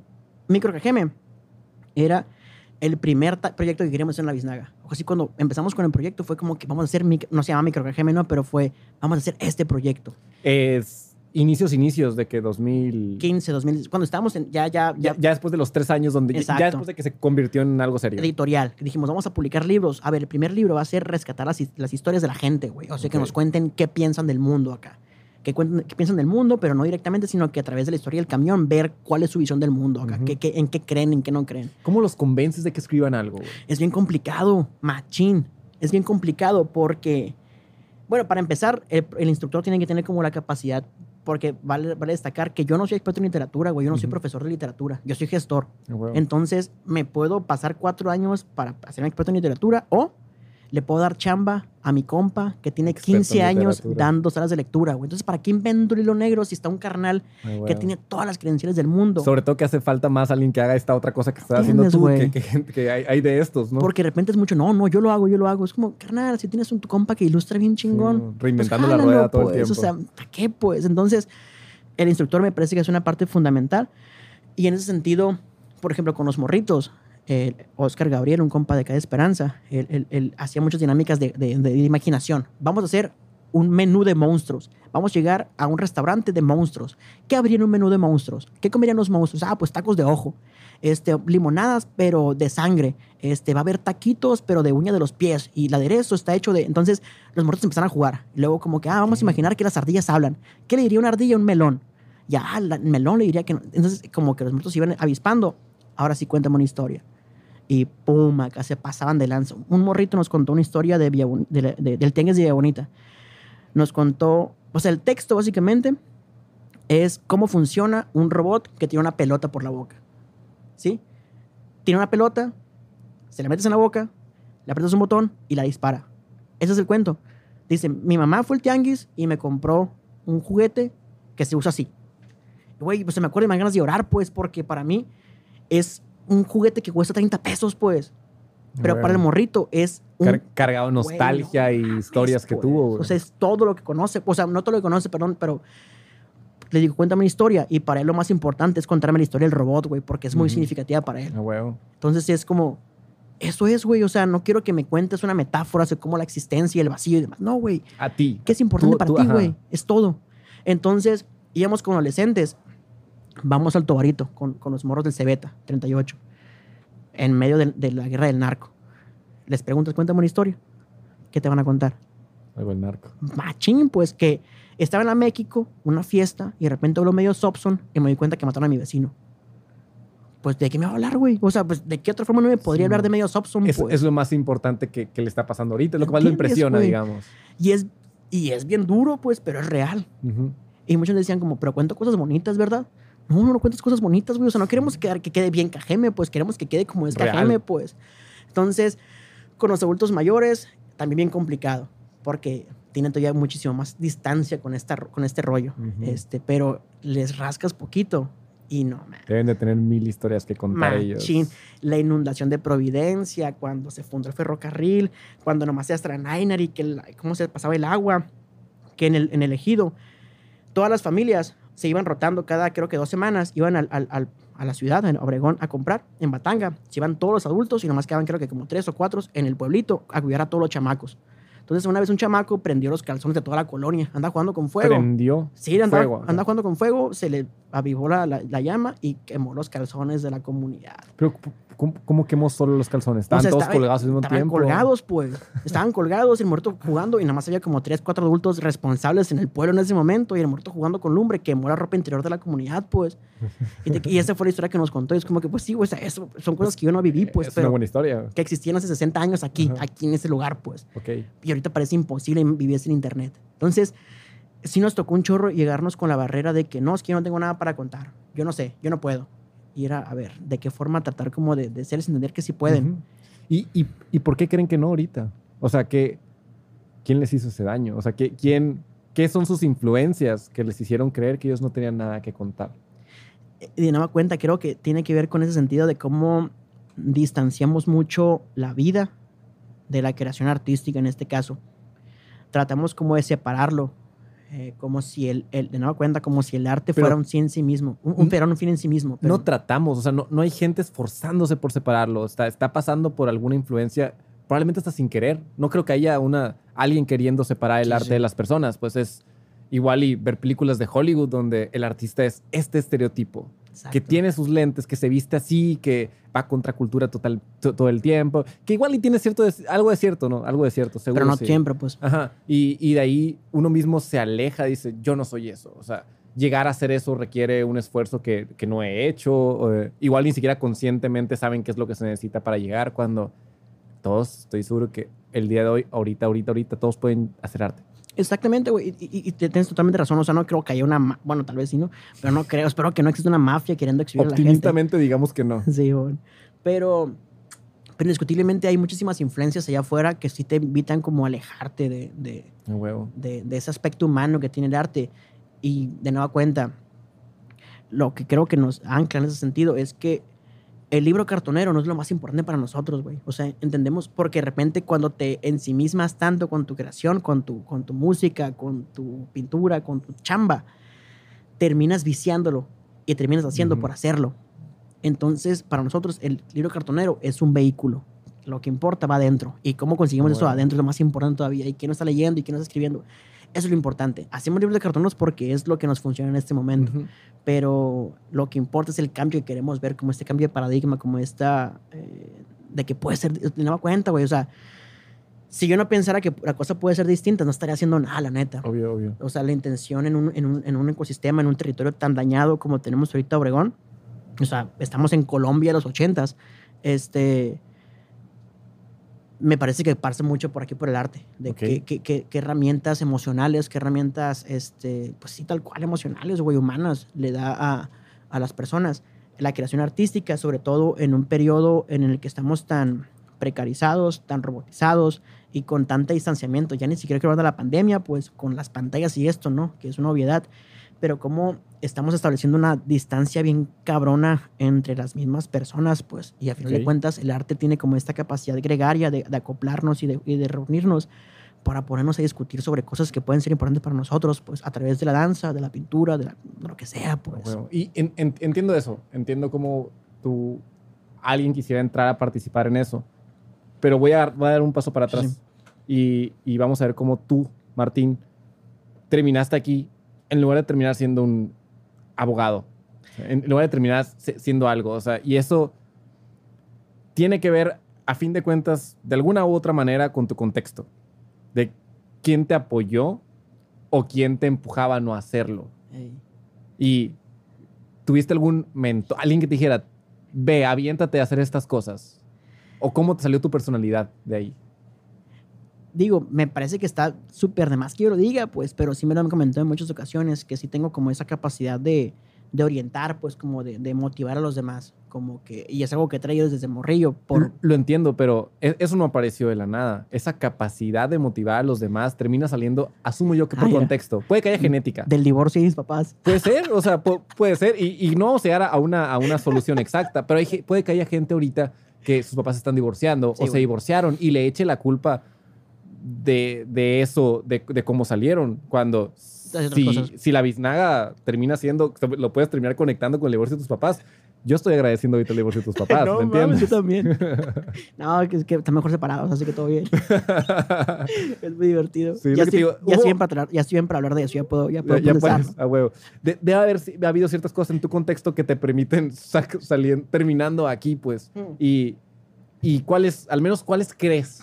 Sí, mira, definitivamente me parece, y, y ya fuera del mame, que me da mucha risa, este, porque ya me puedo reír de eso, Virgo, este, y el caso. Pero definitivamente siempre he sido una persona muy independiente, una persona que, que, que no tenía las facilidades por el contexto en el que crecí, por todo, por todo lo que sucedió en mi vida, cosas familiares también. Entonces era o, o flotas, güey, o te hundes.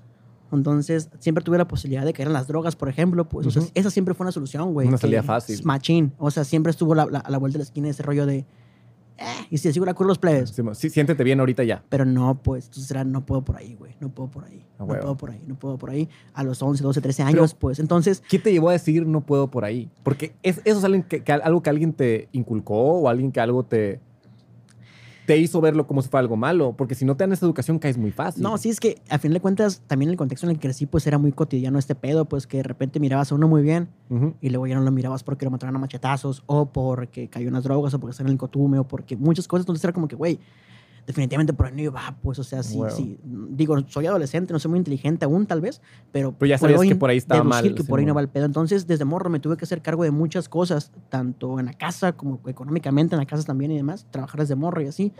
Entonces siempre he tenido como, no existe, pues vamos a hacerlo, güey. O sea, por eso el pedo. Entonces entro a la carrera, no hay chamba, pues hay que hacerla, Claro, pues. Simón. Entonces, para mí era una respuesta bien intuitiva como, ¿y cu- cuál, y cuál es el pedo que no exista, güey? Tu personalidad esa que te hace generar cosas como esto ahorita, Sí, viene desde allá, pues de que, ah, no hay, pues, ¿cómo lo consigo? O sea, ¿cómo lo resuelvo Sí, esto? como que no, es- no es algo obvio, o sea, no es algo obvio que tenemos que solucionarlo si está descompuesto. huevo, ¿Cuál es el Simón. pedo, pues? Pero pasa, mu- mu- no todos piensan, no, no, no nomás no Lo todos, entiendo. casi nadie piensa así. Es como, ah, no hay esto.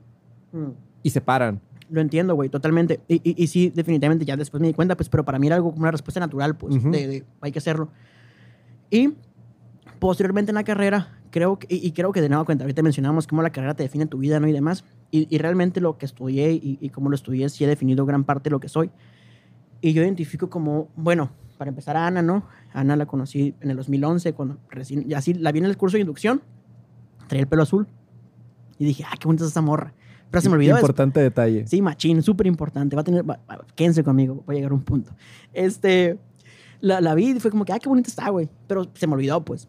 Y luego entramos a, car- a la carrera y ya la volví a ver y fue como que, ah, no, es esa morra que, ya el pelo azul, es esa morra que está bien bonita y que sabe qué. Y ya me la acerqué y nos pusimos de novios como el mes, ¿no? Como en septiembre de, de 2011.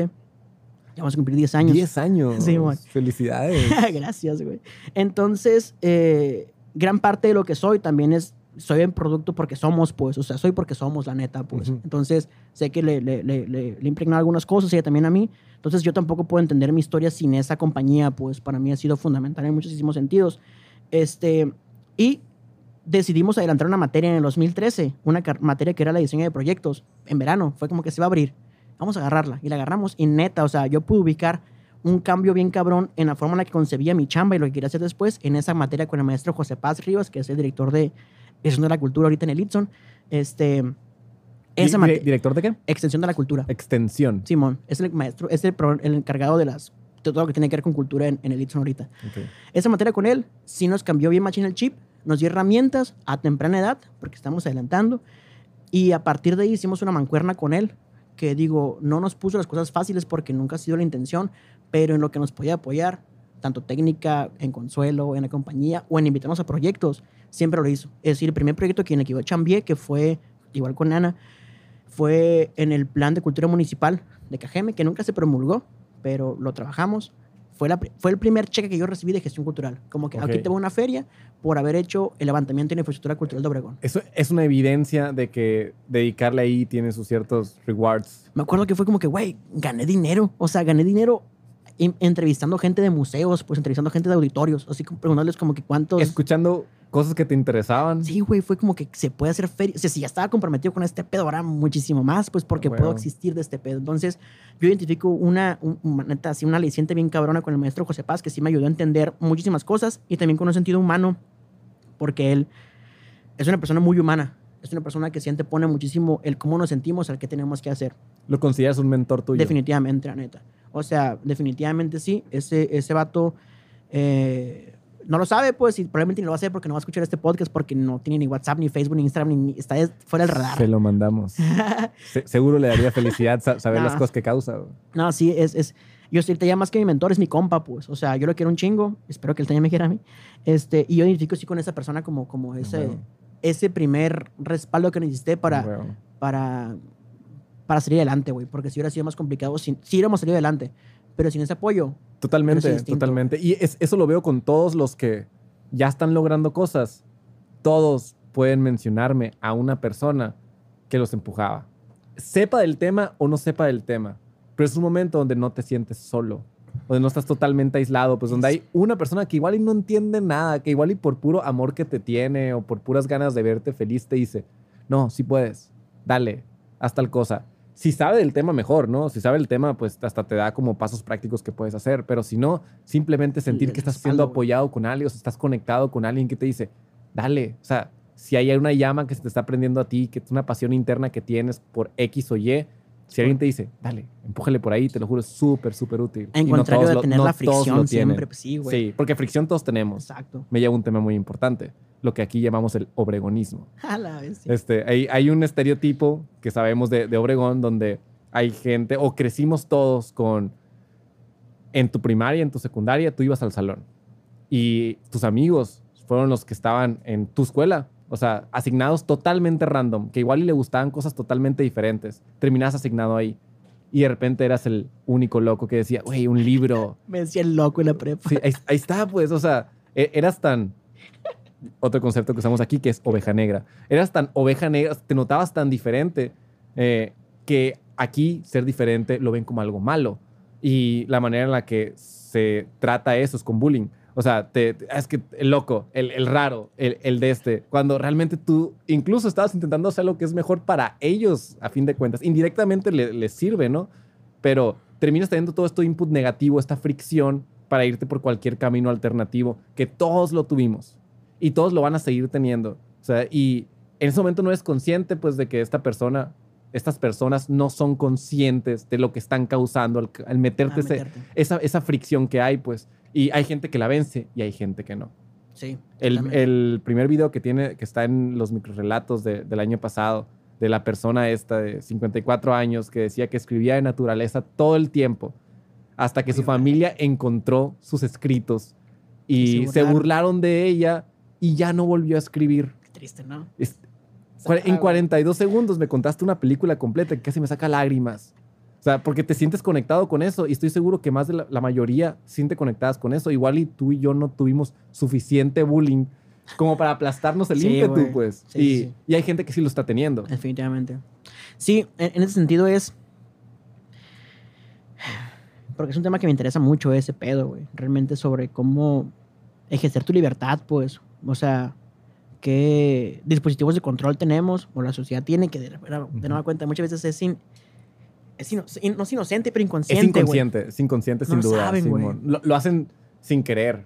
O sea, igual y si hay una película de Hollywood donde bulean al, al artista o al, o al, niño raro o al que sea algo Albert Einstein. Simón. Este, el mismísimo. Sí, y no quedan de aplaudir todo tipo de rareza, pero nomás no, no tirar mierda, ¿sabes? No, no, aplastar a las personas. Sí, güey, definitivamente tiene que ver con un, tema de cómo también el temor a lo diferente. Simón, como creo que estamos de repente en, épocas, en, épocas, perdón, bien convulsas, en la que nada es estable, güey. O sea, todo está bien vertiginosamente cambiando, todo es un riesgo, no sé. Yo siento como de repente como que la entropía, de repente como que uh, se la subieron muchísimo a, nivel acá y todo se está yendo mucho más rápido al carajo. Ah, Entonces, Eso debe ayudar para el arte definitivamente. Pero también por otra parte contribuye al caos, güey. Como no tienes ningún aliciente donde sentirte seguro de que, ah, todo está de la chingada, pero aquí estoy tranquilo, güey. Aquí me puedo sentir en paz, aquí puedo conectar, aquí puedo, no sé, ¿me entiendes? Entonces, si de repente topo a alguien que tiene como esas cualidades, que está como en otro plano, en, en otra sintonía, como que me desestabiliza, como que esta pequeña cosita que tenía yo segura, como que hay, hay otra forma de entender el mundo. Pues hay otra forma de entender el mundo, güey. O sea, y al final de cuentas, me precisamente es ese pedo, güey. O sea, en mi correlato es un caballo de Troya de nueva cuenta, güey. O sea, qué bonita historia. A mí también me hizo llorar la historia de Eudu, de la, del, del Ujú. amor natural, me hizo llorar bien machín. Y sobre todo cuando entrevist- la entrevistamos en la presentación del libro, lo leyó ella y se puso a llorar y yo enfrente de cámara así queriendo presentar el libro. No, así, Quebrándote. Aguanta, no hagas esto, carnal, porque no puedo. Que lo haga para Sí. que pase mejor, Simón. Yo así, aguanta, producción. Em, Llorar no tiene nada de malo. Sí, no tiene nada de malo. Este, pero, pero lo importante y lo que queríamos con este proyecto, y, y lo voy a ligar con lo, con lo que preguntabas, con esto de las ovejas negras y demás, es que de repente somos un- un- un- una ciudad bien sesgada, güey, o, o mejor dicho, bien segregada. La distinción entre la zona norte, el sur, entre los campos, entre la comunidad yaqui que bloquean la carretera y que por eso los odiamos, ¿me entiendes? Como que estamos bien agazapados y arraigados a lo que somos o creemos que somos, sin saber qué somos realmente. Entonces, Microcajeme fue esa exploración, güey, de los micromundos. ¿Qué significa ser cajemense? ¿Qué significa ser una niña de 8 años en la Valle Verde? ¿Qué significa ser una niña de 8 años de la zona norte que va a la Academia de Arte? ¿Y qué significa ser una niña de 8 años de Torin que no habla español? Es lo mismo. Ah, bueno. ¿Qué nos pueden contar cuando le dices, cuéntame una historia? ¿Qué te va a contar la niña de la Valle Verde? ¿Qué te va a contar la niña de la zona norte? ¿Y qué te va a contar la niña de Torin que no habla español? Algo muy distinto, definitivamente, pues. Y sin embargo, coexistimos, güey. En algún punto coexistimos. Y es tan valiosa la perspectiva de una como del otro. Pero de repente pensamos que mi mundo es el único y que los demás somos extraños. La otra bueno. edad. Simón. Simón. Entonces yo estoy bien, yo soy el protagonista de la película y los demás son unos pendejos, son unos salvajes, son unos nacos, son unos... Entonces bueno. es como ir derrubando las... las es, de nueva cuenta, güey. Lo que quisimos con Microgeme es un dispositivo de empatía. Conozcámonos, güey, o sea, voltea para un lado, fíjate quién es tu vecino. Y entiendo que con el pedo del, por ejemplo, narcotráfico, que nos da miedo de repente de saber, ay, no sé quién es, y nos han hecho un chorro de miedo para poder relacionarnos con personas que no conocemos. Pero sí nos hace falta como conocer a, a otras personas, pues ya ni siquiera hablar de identidad de género, ya ni siquiera hablar de creencias religiosas, ya ni siquiera hablar si eres pro vida o pro aborto o pro elección, mejor dicho. Entonces, temas bien complejos, pues, pero para empezar como derribando las primeras barreras, güey, como qué nos puede contar una señora de 85 años de, de acá del Valle del Yaqui, de Polo Yaqui, contra una señora que es nieta, por ejemplo, de Álvaro Obregón, que en este libro estará nieta de Álvaro Obregón, escribió. O sea, ¿qué nos va a contar? Una persona y la otra. Es A bien huevo. complejo. Y todo es Obregón, güey, todo es Cajeme. A huevo. Y eso empatizar es un tema súper importante porque asumo, probablemente, creo que bien, todos quieren conectar, güey.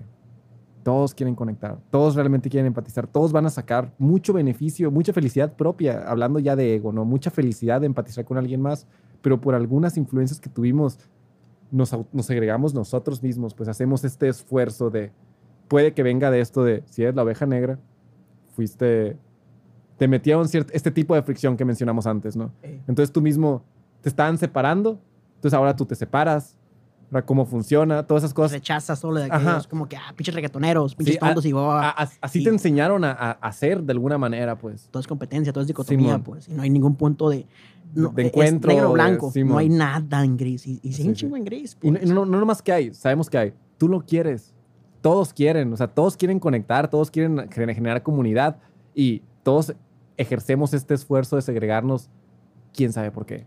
Escuché una frase, de- o sea, no me acuerdo si fue una película súper de culto o en la oficina, así, no me acuerdo, la neta, dónde, dónde esa frase, pero que decía que somos un grupo de personas solas, temerosas de dar el primer paso. O sea, todos estamos con intención de conectar, pero no queremos dar el primer paso, güey, nos da miedo. No, igual este si, rollo. si queremos, pero nos da miedo. Muchísimo, o sea, no puedo darlo, ¿me entiendes? Entonces prefiero quedarme solo a conectar.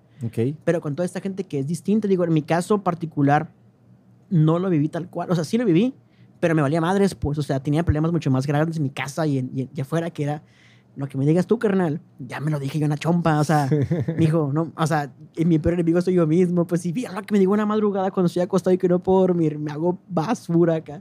Entonces, lo que tú me digas es como, ja, qué ya, gracioso. ya pasé por ahí, Sí. Simón, ya pasé Carnal, por ahí. échale ganas, no Ah, funciona. bueno. Tus trucos, tú no tienes poder aquí, le dijo Saruman a Gandalf. Este, eh, pero en este caso tenía como la capacidad de, de que sí, güey, siempre fui como el extraño, como, el- como la oveja negra y demás, pero a la vez, por ejemplo, era súper inteligente, mi mamón, ¿no? Este, pero tenía, los trabajos los terminaba, o sea, escuchaba una vez y hacía los trabajos fáciles, los terminaba rápido. Inteligente según el sistema, entonces. Simón. Los terminaba rápido y me aburría. Entonces, la última media hora de la clase me pasaba echando desmadre con los, los desmadrosos del salón. Entonces tenía como esa conexión con las morrillas súper inteligentes, porque siempre son morras inteligentes, este, con los- y con los compas que son desmadre, pues. Entonces tenía como esa capacidad de, de- de no ser bulleado y demás. Ok, ok. Y de traerme a mis compas también como que aguachen este pedo y demás, pues. Entonces Siempre fuiste el gestor cultural. siempre tu- tuve la saberlo. capacidad de navegarlo, güey. Navegarlo, huevo. navegarlo para hacer más ligera la existencia y traer también con mis compas a, a, pues, a otras cosas. Pero reconozco, y de repente cuando me topaba una persona que sí tenía como, como ese, que, que le cagaban el palo, que eran zarras con él o con ella, sí era como que, a ver, cáele. Y, y tratar como empatizar, güey, porque si está bien salvaje la vida afuera, güey. O sea, la vida afuera está bien salvaje. Quién sabe por qué, pero sí. O sea, yo le echo la culpa al capitalismo, ¿no? O sea, Hmm. o sea, esta, y, y no solamente el sistema económico, sino también como que todo es competencia, güey. Todo es competencia. Todo es competencia. La cooperación está de la chingada. Entonces, todo es competencia y estamos como acostumbrados a que tenemos que sobreponernos ante el otro, pues, y no, no, no, no echarnos la mano. ¿Acostumbrados por quién o qué? Sí, por, por todo, güey. O sea, nombra una cosa por un libro, una película, la serie, 12 corazones. O sea, no sé qué chingados nos si lleva. tus papás, si tus amigos, si tu círculo cercano no compite contigo, tú vas a terminar dejando de competir. Exacto. A, a mí me pasa que yo ahorita estoy rodeado de pura gente que está como creando cosas de una manera súper chingona. Y, y así no estaba hace dos o tres años. Pero Sí, ahorita estoy rodeado por, por pura gente de esa. Esta se me olvida. Que Se- existe se- ese pedo, Se ¿no, me güey? olvida que existe el caos y de repente voy con... Igual y amigos que de esos que fueron asignados en la primaria, que los quiero mucho. O igual y termino en, en otro círculo donde sí conozco a la gente, al menos de nombre, ¿no? Y estás ahí y de repente escuchas cosas que dices, no, se siente mejor allá donde todos Es que se quieren ayudar en lugar de aquí que todos están compitiendo, pues. Y es una tarea que nadie te va a dar a conocer, nadie te va a traer a esta gente, ah, aquí estás, aquí está tu círculo a gusto. O sea, dando, lo armas, güey. Sí. te, te cuesta esfuerzo a ti, pues. Definitivamente, y es lo que te digo que pasa, por ejemplo, en la biznaga, que, que todos estamos como en la sintonía, güey. O sea, si traes como mal pedo de antes, se te quita ahí o te vas. O sea, huevo. y no te corremos, simplemente no encajas. Si no encajas, Te das tú, tú te "Ay, sientes y no te fue, vas. Adiós. Este, y no quiero decir que las personas que se fueron así eran, ¿no? Pero al- supongo que algunas se sintieron así, pues, pero quien está, estamos como en pedo. Y por ejemplo, yo tenía temor de venir aquí hoy porque no los topo, pues no los conocía. No los conocíamos. y así como que, güey, porque yo también reconozco que en el sector cultural local hay cosas bien densas, pues bien Las hay, las hay. culerísimas. Las hay. Este, y por eso hemos sido súper recatados con quién colaboramos y con quién Ah, no, huevo. porque reconocemos que, de nueva cuenta, toda decisión consciente implica apoyar o no apoyar a alguien. Ujú. pues. Entonces, como ir a esta junta, ¿a quién ayuda? Ajá. Hacer esta cosa, ¿a quién está ayudando? Ah, no, por ahí no va el pedo. Entonces yo tenía como, como, a ver, ¿qué pedo? Pero ya intuía ciertas cosas, pues, y me alegra un chingo el corazón llegar aquí y confirmarlas, pues, como que este buen pedo, pues, o sea, no estamos aquí para cagarnos el palo, pues. En Totalmente. ese sentido, yo me siento con la libertad de decir como que, y te lo digo aquí frente a las cámaras y frente a todas la- las personas que están acá, lo que necesiten, güey, estamos, pues. O Ah, sea, la huevo. intención es seguir creando, pues. Lo Y- que podamos llegar a tener ya consolidado, lo que no tengamos consolidado, lo consolidamos, pero lo que tengamos en la posición en pro de que la cosa vaya mejor, cuenten con eso, pues con mi apoyo personal y con el apoyo de la biznaga, porque no creo que digan que no. A Pues. huevo. Y es- eso va para los dos lados. O sea, yo ahorita estoy dispuesto a ayudar a casi todos los movimientos que hay. Y por casi todos, al decir casi todos, que sí que hay unos en los que no. Y todo lo con los que yo no sienta algún tipo de, por falta de mejor palabra, vibra similar, Sí, sí, sí. este, que no se vean las mismas intenciones, o incluso puede que sean géneros de arte que, que a mí, que yo no sé apreciar, digamos, no que no me gustan, que yo no sé apreciar, vamos a decirles. Entonces, lo que sea que se pueda ayudar, nosotros encantados. Yo llevo rato viendo la biznaga existir y, y con, con admiración por eso. Y cuando por fin te digo, te mandé el mensaje güey, este mensaje lo quería mandar desde hace rato, te tengo anotado en mis notas desde años. ¿Sabes? años de, de que querer platicar de esto con ustedes. Y algún, hace unos años les mandé un mensaje de que decía exactamente esto de, desde Better Future se los mandé, de que en lo que sea que podamos ayudar, Sí, me avisas, güey. O Sí, sea, lo- no- ni te conozco, pero se ve bien bonito lo que estás haciendo. Y qué bonito es llegar aquí y confirmar eso, pues. Cuando sabemos que hay pocas personas en Obregón con las que puedas, otra vez a falta de mejor palabra, vibrar similar y, y compartir este tipo de intenciones, ¿no? De metas. Somos personas, pues al final de cuentas, güey. O sea, el proyecto no se sostiene por sí mismo, es las personas que lo conforman. Entonces, está bien refrescante ver que, que sí hay. de- güey, yo estoy casado con este pedo, güey, de que puede ser distinto, pues. O sea, esta mierda que nos han vendido no es la única que existe, güey. Nos podemos equivocar, sí nos podemos equivocar, pero bajo nuestros términos, pues. O sea, no me quiero acoplar a su pinche sistema cagón cuando tengo la duda de que, ¿y si puede ser distinto? Entonces está bien Sí. perrón Deja todo distinto. Mejor. mejor, güey. O también la puedes cagar. Simón, pero lo haces Pero con lo un optimismo de que vas güey. a quedar mejor. Es- y luego lo mejoras, pues. Pero Simón. está bien revitalizante decir como que sí se puede, güey. O sea, la escena, y- no sé si quiera, si puedo decir, perdón, que existe una escena tal cual. Sí hay, sí hay. sí La hay. escena- Hay, hay que aceptarlo. la- ya hay una escena literaria en Obregón. E- Esta madre, Puede que por tu culpa. ojalá que no. Este, este, la, la escena tal cual, güey, y, y todo el sector cultural está mucho más vital que antes, pues.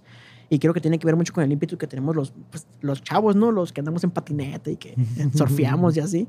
Este, creo que tiene que ver mucho con el ímpetu que traemos a la mesa, güey. Con esas, con esas ganas de, de, de no acoplarnos al status quo. Porque una forma es, y no quiero decir que esté mal, pues, pero aceptar la chamba en, en ese cubículo que tiene tu nombre y acoplarte al sistema ya establecido. Ujú. Y la otra chamba, la que te implica más chinga, es crear, Crear. camino donde no hay, Sí. Es tal cual como dice la canción, ¿no? Que caminante no hay camino, ese camino al andar.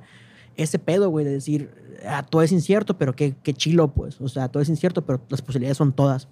Que, que es una frase que me decía el maestro José Paz, como que no hay nada establecido, o sea, las posibilidades son todas. O sea, realmente, lo puedes ver de la forma negativa como que todo es un cagadero, pero por otra parte es, podemos hacer lo que tengamos que hacer, pues. Es el único detalle ahí es que cuesta esfuerzo y que no todos, más bien casi nadie, está dispuesto a pagar el esfuerzo que hay. Sí, todos güey. quieren nomás llegar a consumir. Sí, Es algo que a mí me pasó. Yo me fui a Ciudad de México, viví allá y estaban tocando la música que me gustaba, en fiestas que me gustaban y yo era un consumidor y era muy feliz. feliz, güey. Y vengo para acá solo con el, el rol de consumidor y nadie me da lo que quería. Y terminé convirtiéndome a ser un creador de esto que yo quería consumir.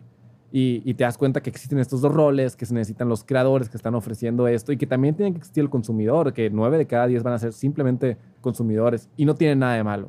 No tiene absolutamente nada de malo. Sí, güey.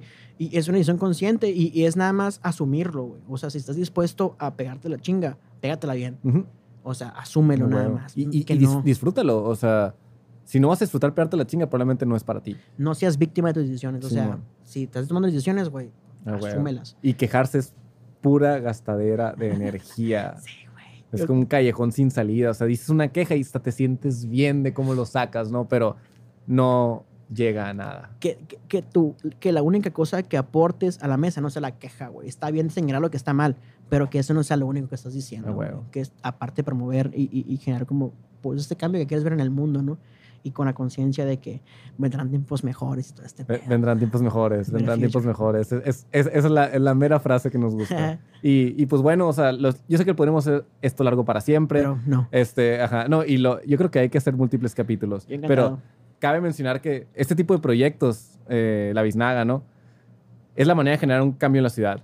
O sea, hay muchos artistas y estoy seguro que hay gente que quiere consumir arte eh, y faltan estas personas, movimientos, grupos, equipos de personas que generan el vehículo en medio, que hacen la conexión entre los dos. Entonces, esos cambios que contribuyen a crear este, digamos, ecosistema donde existen estas ideas diferentes, arte o lo que sea, eh, es lo que sostiene una comunidad digna en la que a mí personalmente me gustaría vivir.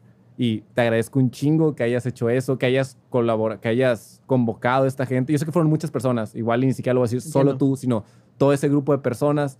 Qué bueno que, que existen, existan para siempre, por favor. Imposible. Este, Simón, y dónde podemos, cómo- dónde los podemos encontrar. Bueno, eh, en la Biznaga Corporación tenemos un edificio de tres pies, no es cierto, no es cierto. Estamos en, en No, y, y no físicamente, o sea, puede ser digitalmente. ¿no? Claro, claro. Estamos en, en todas las redes sociales. eh, bueno, no en todas, ¿no? Porque es un chorro ahora. Es, no estamos en Tinder, por ejemplo. Ahí sí le estamos fallando. Todavía. Aún. Este, pero sí nos pueden encontrar como La Biznaga Cartonera, con B de barco y con Z de zorro. Este, La Biznaga Cartonera en Facebook, en Instagram, en Twitter. Este, y recientemente con la intención de seguir generando como, como alternativas para financiamiento y para poder promover a cosas que nos gustaría ver en el mundo, hicimos La Biznaga Librería. La Biznaga Librería la pueden encontrar en Instagram y en Facebook solamente. Y básicamente es una librería especializada en editoriales independientes nacionales. Es decir, no van a encontrar los libros que encuentran en otras librerías, como libros y más, o en Gandhi o en más. Aquí no los van a encontrar. Van a encontrar libros que se mueven solamente en librerías así locales. Tenemos editoriales independientes de Guadalajara, de la Ciudad de México, de Veracruz, de, de Monterrey. Editoriales que producen literatura distinta, tanto en formatos como en las temáticas, como en, en tal cual las formas de distribuir. Entonces, Ahí, Esa- ahí pueden ellos encontrar historias alternativas, o sea, diferentes a, a- a lo que hay Por normalmente. ejemplo, tenemos un libro que está editado por. por ah, se me fue el nombre, güey. Qué horrible. Perdoncísimo. lo ponemos en los comentarios. Sí, me lo voy a poner ahí, no voy a poner. Pero sí lo vamos a poner. Este, un libro que, por ejemplo, habla sobre la fundación de Fobia. Eh, es es, una, una crónica de la fundación de Fobia con puros carteles y pósters. Eso es el libro. Entonces, es un libro que le puede interesar a una comunidad, sí, pero no es un libro que vas a encontrar en otros lugares. Pues. No, hay, va- no va a ser, como- no va a ser bestseller. hay libros que están hechos con máquinas que se crearon hace, hace 300 años, 200 años, o sea, máquinas que, que viejísimas, esas de, de, de la literatura en sus, en sus primeros años. Necesita ex- personas que siguen ejerciendo vivas. fuerza ya. ¿no? Tipos móviles, que es armar cada página tal cual con letras de metal, armarlas y imprimir cada página, que está hecho, por ejemplo, por La Impronta, una editorial en Guadalajara, que para mí es de las cosas más bellas que hay en el país. Está en el, en el, en el, en el taller de la biznaga cartón, en la biznaga librería, perdón. Entonces es otro tipo de literatura que, que, de nueva cuenta, no es la más llamativa, pero demuestra que otros libros son posibles. Pues. Ok. O sea, lo que nos quieren vender como la única literatura, pues no es cierto, güey, un chingo. Y la gente entonces encuentra al- al- a la biznaga y va y puede a la biznaga librería y puede comprar este un libro ahí, o sea, por Instagram, Tal te- cual. Amazon, ¿dó- ¿dónde? ¿Cómo? Estamos en Instagram, estamos en, en, en Amazon, estamos con, con la biznaga cartonera, pero estamos repensándolo. Estamos pensando en nuestra propia tienda por todo lo que implica hacer. Estar en de Amazon, sí. digo, te da mucha legitimidad, ¿no? Porque es como que, ah, vístanos en Amazon, la biznaga cartonera, y ahí estamos. Si el, pero si el contenido es lo que importa, el es- y, y aprovechamos la, la, la- la cadena de distribución de, sí, de Amazon, baja pues. fricción para, para compartir el contenido. pero no da cuenta, güey. O sea, Sí, sí. les- conscientemente, güey. Podemos hacer todo un otro capítulo hablando. Conscientemente, güey. No estoy- yo no estoy tan conforme, pero luego lo veremos. Pero sí estamos ahí en Amazon con... con lo- en Amazon estamos solamente con nuestros libros y la biznaga librería sí está con los libros de... de- Instagram los pueden buscar, escoger un Sí, libro alternativo, comprarlos con ustedes. Pueden llegarle, pueden revisarlos y pueden platicar. Tenemos, Hay un lugar físico entonces. Sí, estamos en la calle Tabasco, 164 Sur, entre Guerrero e Hidalgo. Estamos ahí como... abierto. Estamos abiertos lunes a viernes de 10 de la mañana, 6 de la tarde y los sábados de 12 a 6. Estamos ahí, Ok. nos mandan mensaje y platicamos, pueden armar un cuaderno cartonero, pueden llevarse un micro gratis, lo estamos regalando. Este, y, y si van por un libro de micro KGM que nos cambian pocos, tienen 10% de descuento en cualquier cosa que agarren de la librería. Y pues eso. Entonces ahí nos pueden encontrar. También tenemos un sitio web que es labiznacartonera.com. Ahí publicamos todo. Y ya último para, bueno, últimas dos cositas antes de, Las que quieras. de irme porque me van Es, a- es el momento. me van a latillear si no lo, no, no lo digo. Tenemos dos cosas, micro KGM 2, eh, más KGM que nunca. Este, Está, está bueno el eslogan, me gustó. ahora es personal. Este, va a iniciar a partir de octubre, iniciamos con los talleres. Vamos a empezar a dar talleres, algunos presenciales, la mayoría digitales, para quien quiere participar, están invitados totalmente. Este, talleres para hacer micro, microrelatos para la edición número 2 de Micro KGM, que va a continuar desde octubre hasta agosto del próximo año. La idea es tener otro libro como este el próximo año, otro video, otro presentaciones de libro, talleres de encuadernado, todo lo que implica. Entonces, si está interesado en participar, porque un chorro de gente nos dijo, ¿cómo participo? No, pues el libro ya está impreso, ¿no? Ya se acabó. Pero en octubre iniciamos con la segunda edición de Micro KGM, este, con el apoyo de Sales del Valle, una empresa local que nos ha hecho un parote para poder tener como esa estabilidad de- Ujú. económica. Y, Y an- antes de que cambies de tema, Sí, sí. yo sé que ya habíamos querido despedirnos, ¡ah, pero, la bestia! pe- pero, Perdón, pe- güey. pero necesitamos este. esa- es un tema que, que quise, que quise platicar contigo mucho. Ahorita mencionaste la idea de talleres. Sí, güey. Este, y vi que hay, hubo convocatorias Sí. y luego cambiaron a talleres. Y que las convocatorias lo que atraían era, pues, gente que ya sentía que sabía escribir. Sí. Y con los talleres atrayeron a gente que no escribía antes de. Simón. Sí, totalmente dicen en clavo, güey. Porque sacamos una convocatoria y nuestra intención era esta. Muchas veces el proceso de las convocatorias es muy inhumano. Es decir, no quedaste, güey.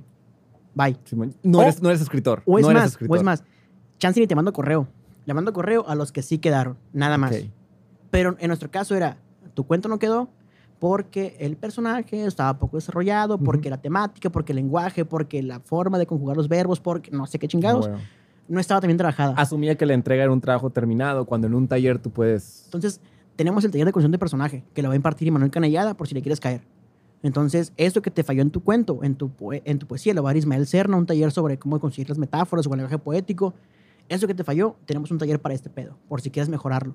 No. Ya decías si participas o no, ¿no? Pero era la intención no decirte no y no sirves, sino, Ujú. ah, güey, te faltó un poquito Estás la construcción, güey. Con este camino llegas Exacto. allá, Tenemos el taller de Carlos René Padilla, un autor sonorense muy pesado, de- que está aquí en Obregón ahorita. el araña. Simón, eh, eh, el Spider-Man, el Spider-Man. Spiderman. este, que se ha cansado de ganar el libro, el libro sonorense, pero ha ganado como 25 veces ya en dos años. que, que un saludo. Él da un taller de, un taller con nosotros, perdón, de corrección editorial. A ver, tu novela vamos a pasarla una y dos veces para revisar todo lo que tenemos que revisar. Entonces, y, y fuera de temas específicos te- y técnicos, lo que me gusta de ese concepto es que en vez de solo ir por la gente que ya escribía, o que ya escribía bien, digamos, que ya escribía, o que quería escribir. ajá, o sea, en, lugar de eso, ya estás, ya te vas por talleres, quien sea es aceptado en un taller, quien sea puede acercarse mientras tenga la intención de aprender, eh, puede acercarse ahí con ustedes a estos talleres. Y esa diferencia, ese acercamiento entre no solo a los escritores que ya existen, sino a un taller en los cuales puedes invitar a gente a convertirse, a, a entrarle a este arte que estás haciendo, se los admiro mucho. Mm, Está excelente. Ese acercamiento es una muy buena respuesta al estatus actual del ecosistema literario de Obregón. Para nosotros era, era una respuesta lógica. O sea, no, er- no era uno y el otro, era uno y el otro. sí, pues, no- o sea, no había forma no de otro separarlos. pues, solo, era, es imposible porque reconocemos. Se me pasó. ¿Se acuerdan? Hace como 25, no sé, como 3 horas que está hablando del encuentro de cartonera de Cuernavaca. Decían los, los, los editores de Guadalajara, de Veracruz, de, de Chiapas, de San Cristóbal de las Casas, por ejemplo, del DF.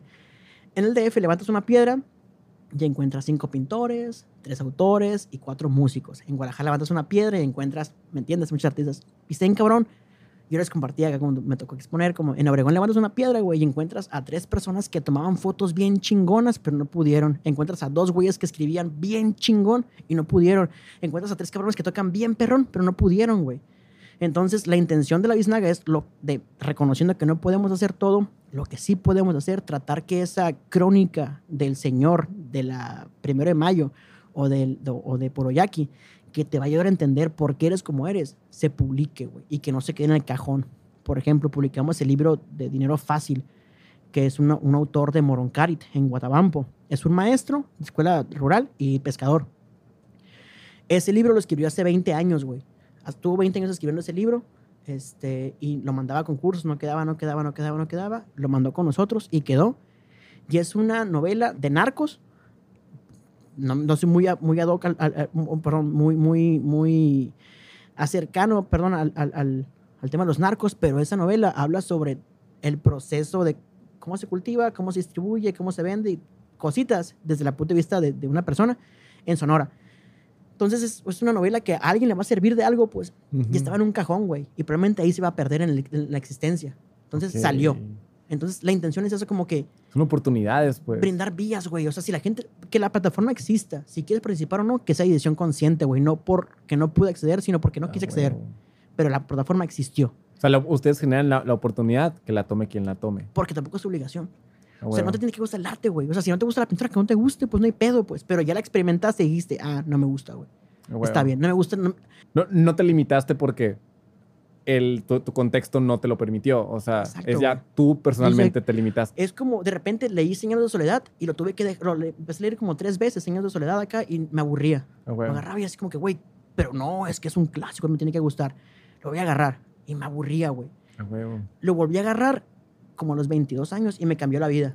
Huevo. O sea, ya cuando tú tienes el contexto listo para ahí consumirlo. estaba, güey. Fue como que, güey, este libro es una joya, güey. O sea, ahora sí hizo sentido, pero huevo. estaba con el estigma de que me tiene que gustar, güey. O sea, ¿cómo no me va a gustar eh, Pulp Fiction, que es una chingonería, ¿no? Pero ¿cómo no me puede gustar, güey? Me tiene que gustar a huevo. Cuando to- porque todos le dicen que estás chingona. Simón, O ¿me sea, entiendes? Ya tiene como la palomita acá. Esto Ajá. es, ya lo, ya lo dijimos que Simón. sí, Aquí sí, sí eres real. Los que saben dijeron sí, que sí. güey, porque son los que saben, pero bueno. Pero, pero todo eso, entonces, mm, digo, ya, ya para cerrar, ¿no? Porque sé que llevamos un chingo de tiempo y, y perdón por eso. Podríamos ver para siempre, güey. Es- Esto está pasando aquí muy seguido. qué, bueno, güey. ¿Y a poco no está en constructiva la práctica esta, güey? O sea, no, siento que, que a, menos, a menos yo me voy de forma distinta como llegué, güey. A Y, y me parece que si una conversación sirve para eso, ya vale la pena todo lo demás, pues. Esa es la meta. Y no nomás eso. O sea, yo me veía platicando con personas como tú en una fiesta, en la casa de alguien. Y me estaba aprendiendo yo de mucho y, y sentía como un ímpetu y me emocionaba y sentía energía porque estaba aprendiendo. Y yo, ¿por qué no todos pueden Sí, como es- escuchar a, a este cabrón que está diciendo estas cosas que, que yo creo que va a causar, causaría un impacto bueno en la ciudad. Sí, que a fin de cuentas es la meta de todo eso que estamos haciendo. totalmente. Entonces, pues poner micrófonos enfrente, poner videos y, publicar en las redes sociales donde está pasando la gente su tiempo. y quien quiera consumir, que lo consuma. Ah, quien quiera participar. Sí, y el que quiera mandar un mensaje, que lo mande. Y el que quiera acercarse a la biznaga a encuadernar, que vaya a encuadernar. Sí, que quiera escribir, que vaya a escribir. Quien quiera participar aquí, que nos mande un mensaje a nosotros. Entonces, Totalmente de acuerdo, güey. Y, y en ese sentido es.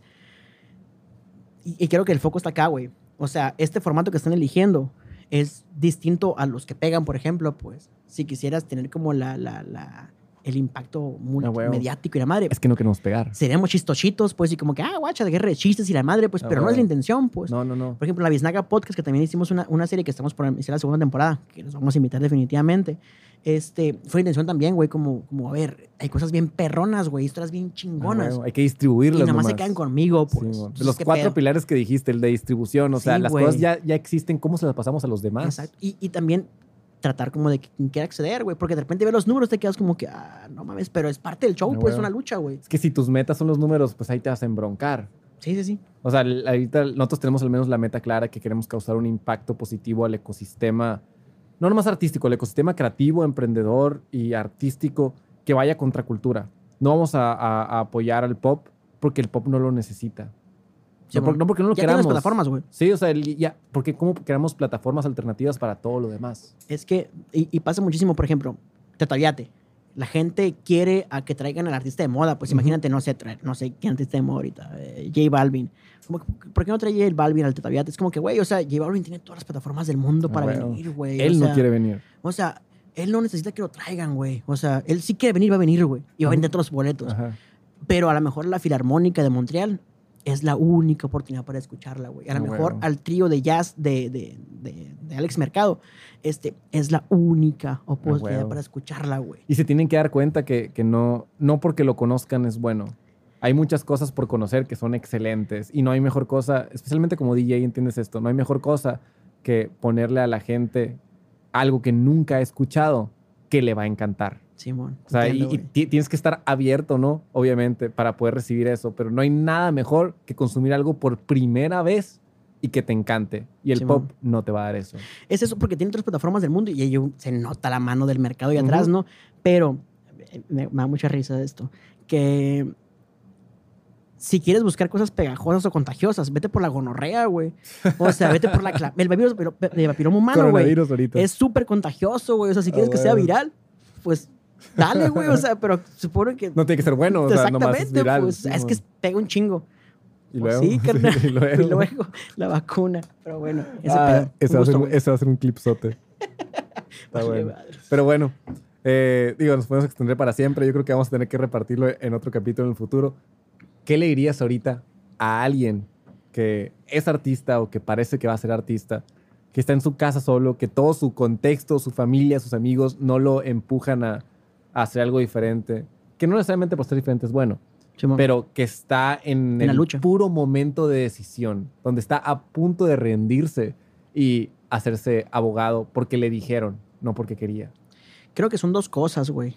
Eh, una, y creo que lo destacamos mucho en, en- en este episodio, hay un montón de gente que te rodea, que tiene intenciones similares, güey, y que no te has dado cuenta. O sea, piensas que no tienes aliados, piensas que todos son como tus compas de la prepa o de la universidad que te bulean y que todo este pedo. Pero allá afuera hay un montón de gente que tiene hambre, güey, de lo que estás dispuesto a hacer y que con las cuales te podrías nutrir un montón. Entonces, huevo. yo me iría, Intentar rodearte busca de... esos círculos, güey. ¿Cómo, Sí. cómo los encuentras? Aquí en Obregón. creo que parte muchísimo de, de- de- para empezar, nutrirte de la, de la escena que está en nacimiento, me parece. eh, de, de que, que existe, como, como tratar de frecuentar lugares, güey, como Ujú. tratar de, de- de- mandar ese DM. ¿Qué lugares? No, no sé, güey, o sea, Es, es que es- eso es lo importante. ¿Cómo, ¿Cómo le das? Obviamente no hay que darle to- todo masticado a la gente, pero ¿a dónde puedes ir? O sea, yo sé que puedes mandar un mensaje como el que yo te mandé a ti. sí, güey. Me pasa algo bien cabrón, güey. Porque cuando empezamos nosotros, éramos los otros, ¿me entiendes? Eran, eran los que no son parte del circuito. Ujú. Y me reconozco ahora como parte del circuito, güey. Ah, O sea, quiera o no, ya soy un agente. Ya, de seguro hay 3, 4, 5 o 10 cabrones que me quieren tumbar, güey.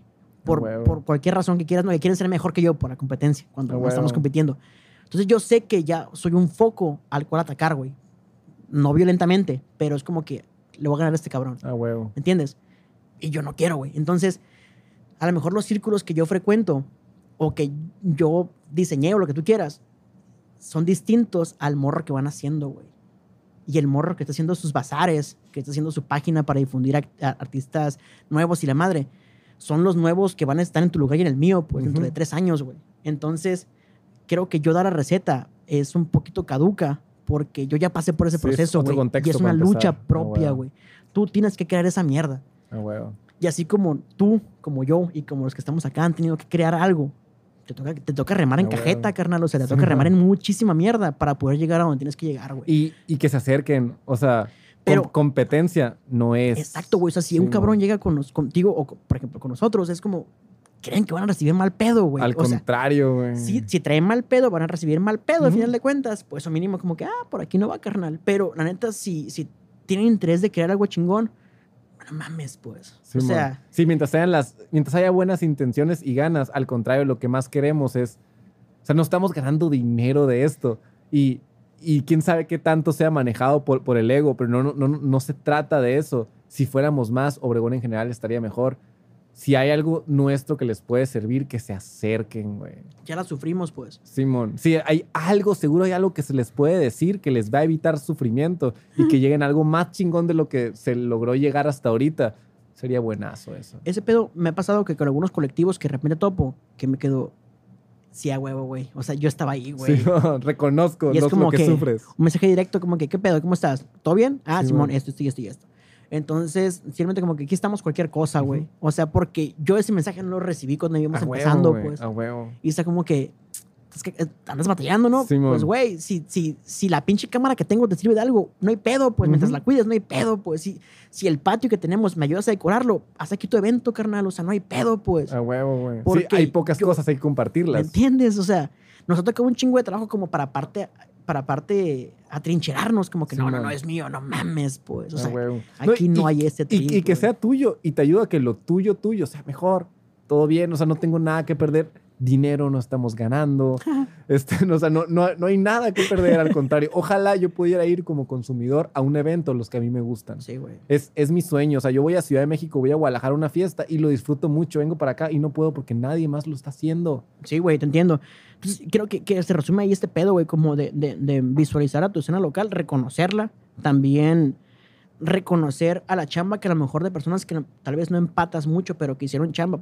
Me pasa mucho que de repente hay algunas asociaciones aquí en Obregón que tienen 40 años chambeando y que ya tienen ideas bien arcaicas, que te Ah, quedas, bueno. ay, no mames, pero, güey, algo hicieron, güey, o sea, gracias a, indirectamente a través de lo que hizo las, allá, allá en ese momento, estamos aquí ahorita, pues, no lo Ah, bueno. reconocemos, pero algo hizo, mínimo como que respetar a los OGs acá, como que existieron, pero reconocer tu escena local, güey, Ah, huevo. ¿dónde estás parado? Y para no tener que estar inventando la, la pinche rueda Sí, cada mes, sí, al contrario, mejor aquí está la rueda. O sea- Mejórala, ¿sabes? Trabaja de aquí para allá. O sea- ya trabajamos todos de aquí para acá. Necesitamos video. A ver, ¿quién hace video en Simón, Obregón? ya güey? alguien que sabe. Simón, a ver, ¿de qué forma podemos colaborar, güey? A lo mejor no te puedo pagar, pero ¿de qué forma podemos colaborar? Y cuando te puedo pagar, te voy a pagar, Simón. güey. Y por otra parte, esa era una parte. Y la otra, lo distinto o la, o, o la contracorriente siempre toma más trabajo, güey. Siempre toma más, más, más trabajo. Entonces, aferrarte. Aferrarte hasta el punto humano, ¿no? y, que, Ujú. y que no te genere como un pedo emocional, psicológico, lo que tú quieras eh, ahí. Pero sí saber que estás entrando a un espacio en conflicto constante, que va a ser una chinga, y la única cosa que te va a salvar es la pasión inicial. Es como si te estás casando con dudas, no te cases, güey. Huevo. O sea, sí, cuando estás a punto de decir que sí, no estás seguro, no te cases. Porque esa emoción inicial de cuando dijiste que sí, te va a salvar cuando tu pinche vato no levante los calzones, güey. Ah. O que no se limpie bien la cola. Ahí te va a ayudar, güey. Es decir, como que, ah, pero yo la amo un chingo y me acordé cuando nos casamos. Si tienes dudas ahorita, de como que, ah, es que sí quiero entrarle a la pintura, pero, ay, me da miedito. Es que sí, pero eh, a lo mejor no. No le entres, güey. O sea, tienes que estar dispuesto a, a- a pegarte una chinga, pues. Y si A no estás dispuesto a pegarte la chinga, hazlo como hobby, que no hay pedo. Simón, sí se, se vale. Ya. Sí, y, y ni siquiera es, no nomás dispuesto a, porque estamos dispuestos, tú ves mucha gente trabajando en cosas que no quiere trabajar. O sea, hay gente que se levanta con hueva todos los días, es algo que, no, que, que no quiere hacer. O sea, estás hablando de, está mejor decir, ok, te vas a poner una chinga con todo lo que estás haciendo ahorita. No hay ningún trabajo seguro, no, no, hay, no hay nada seguro. Mejor mínimo. No hay agua. mínimo, haz algo que te guste. si vas a sufrir en todos lados, mínimo solo que te guste. Sí, y si lo haces bien, y si te pones trucha, y si te rodeas de gente adecuada, vas a poder vivir de, de- de eso. Sí, güey, te entiendo. Y últimas cosas para desafanarme, güey. Perdón, perdón. Dale, dale, dale. Pero ahorita que decías que mi jefa me quería hacer doctor o me quería hacer licenciado y la madre me decía, es que quiero que seas esto. Y yo le decía, mamá, quiero ser feliz.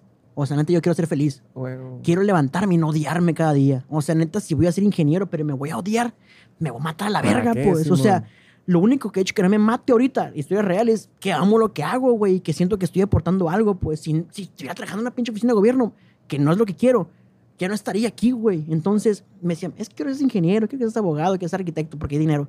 No, yo quiero ser feliz, o sea, bueno, porque me voy a odiar y qué hueva vivir con mi pinche piel que me odio, pues. totalmente. Y, y se vale decir que hay gente que es arquitecto por gusto y que es ingeniero por gusto Sí, y que es doctor por gusto y deben existir Exacto, burócratas que trabajan en el gobierno por gusto y todo bien. Yo o sea, no, es- es, solo, ajá, es solo cuál eres tú, Que no elijan por cuál ti, quieres ser. Ajá. Exacto, Y que no te digan, sobre todo que no elijas por miedo. Que no elijas porque te estuvieron metiendo miedo Sí, todo el tiempo. Eso, ya, güey, es el último, güey. La agenda cartonera, que es una de las cosas que hacemos para poder generar muchos recursos, realmente nos, nos, nos alivia un montón. Hacemos una agenda cada año. El año 2020, no hici- 2021, perdón, lo hicimos por obvias razones, porque no había conciencia del tiempo. Pero hacemos una agenda cada año, eh, ilustrada por un artista eh, diferente cada año. La Sayuri Watanabe, que hizo sus separadores, hizo toda la agenda. Lo hizo en el 2019, el Rubén, Encima lo hizo, Rubén Encinas perdón, lo hizo en el 2020. Este año lo va a hacer la Bet Roldán y vamos a utilizar como temática las, los rituales de la gastronomía sonorense. Es decir, no una foto de la carne asada, sino qué significa la carne asada. ¿Cómo se hace una carne asada Ah, en bueno.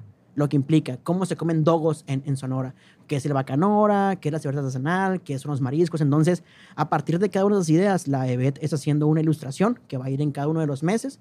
Y pues aparte es una agenda que puede usar como cualquier agenda de Office Depot, ¿no? Pero esta agenda tiene como un trasfondo de la gastronomía sonorense, Ujú. así como hemos hecho otras en otros momentos. La preventa va a salir precisamente hoy o mañana, pero en el lunes a más tardar. Y en lugar de que el dinero se vaya a Office Depot, se queda en la ciudad para ser utilizado en tu Exacto, alrededor. güey. Y para que la EBET pueda seguir ilustrando, que la EBET es una Es pinche importante que la BET siga sí, sí, si yo puedo contribuir a que la EBET sea Dios, güey.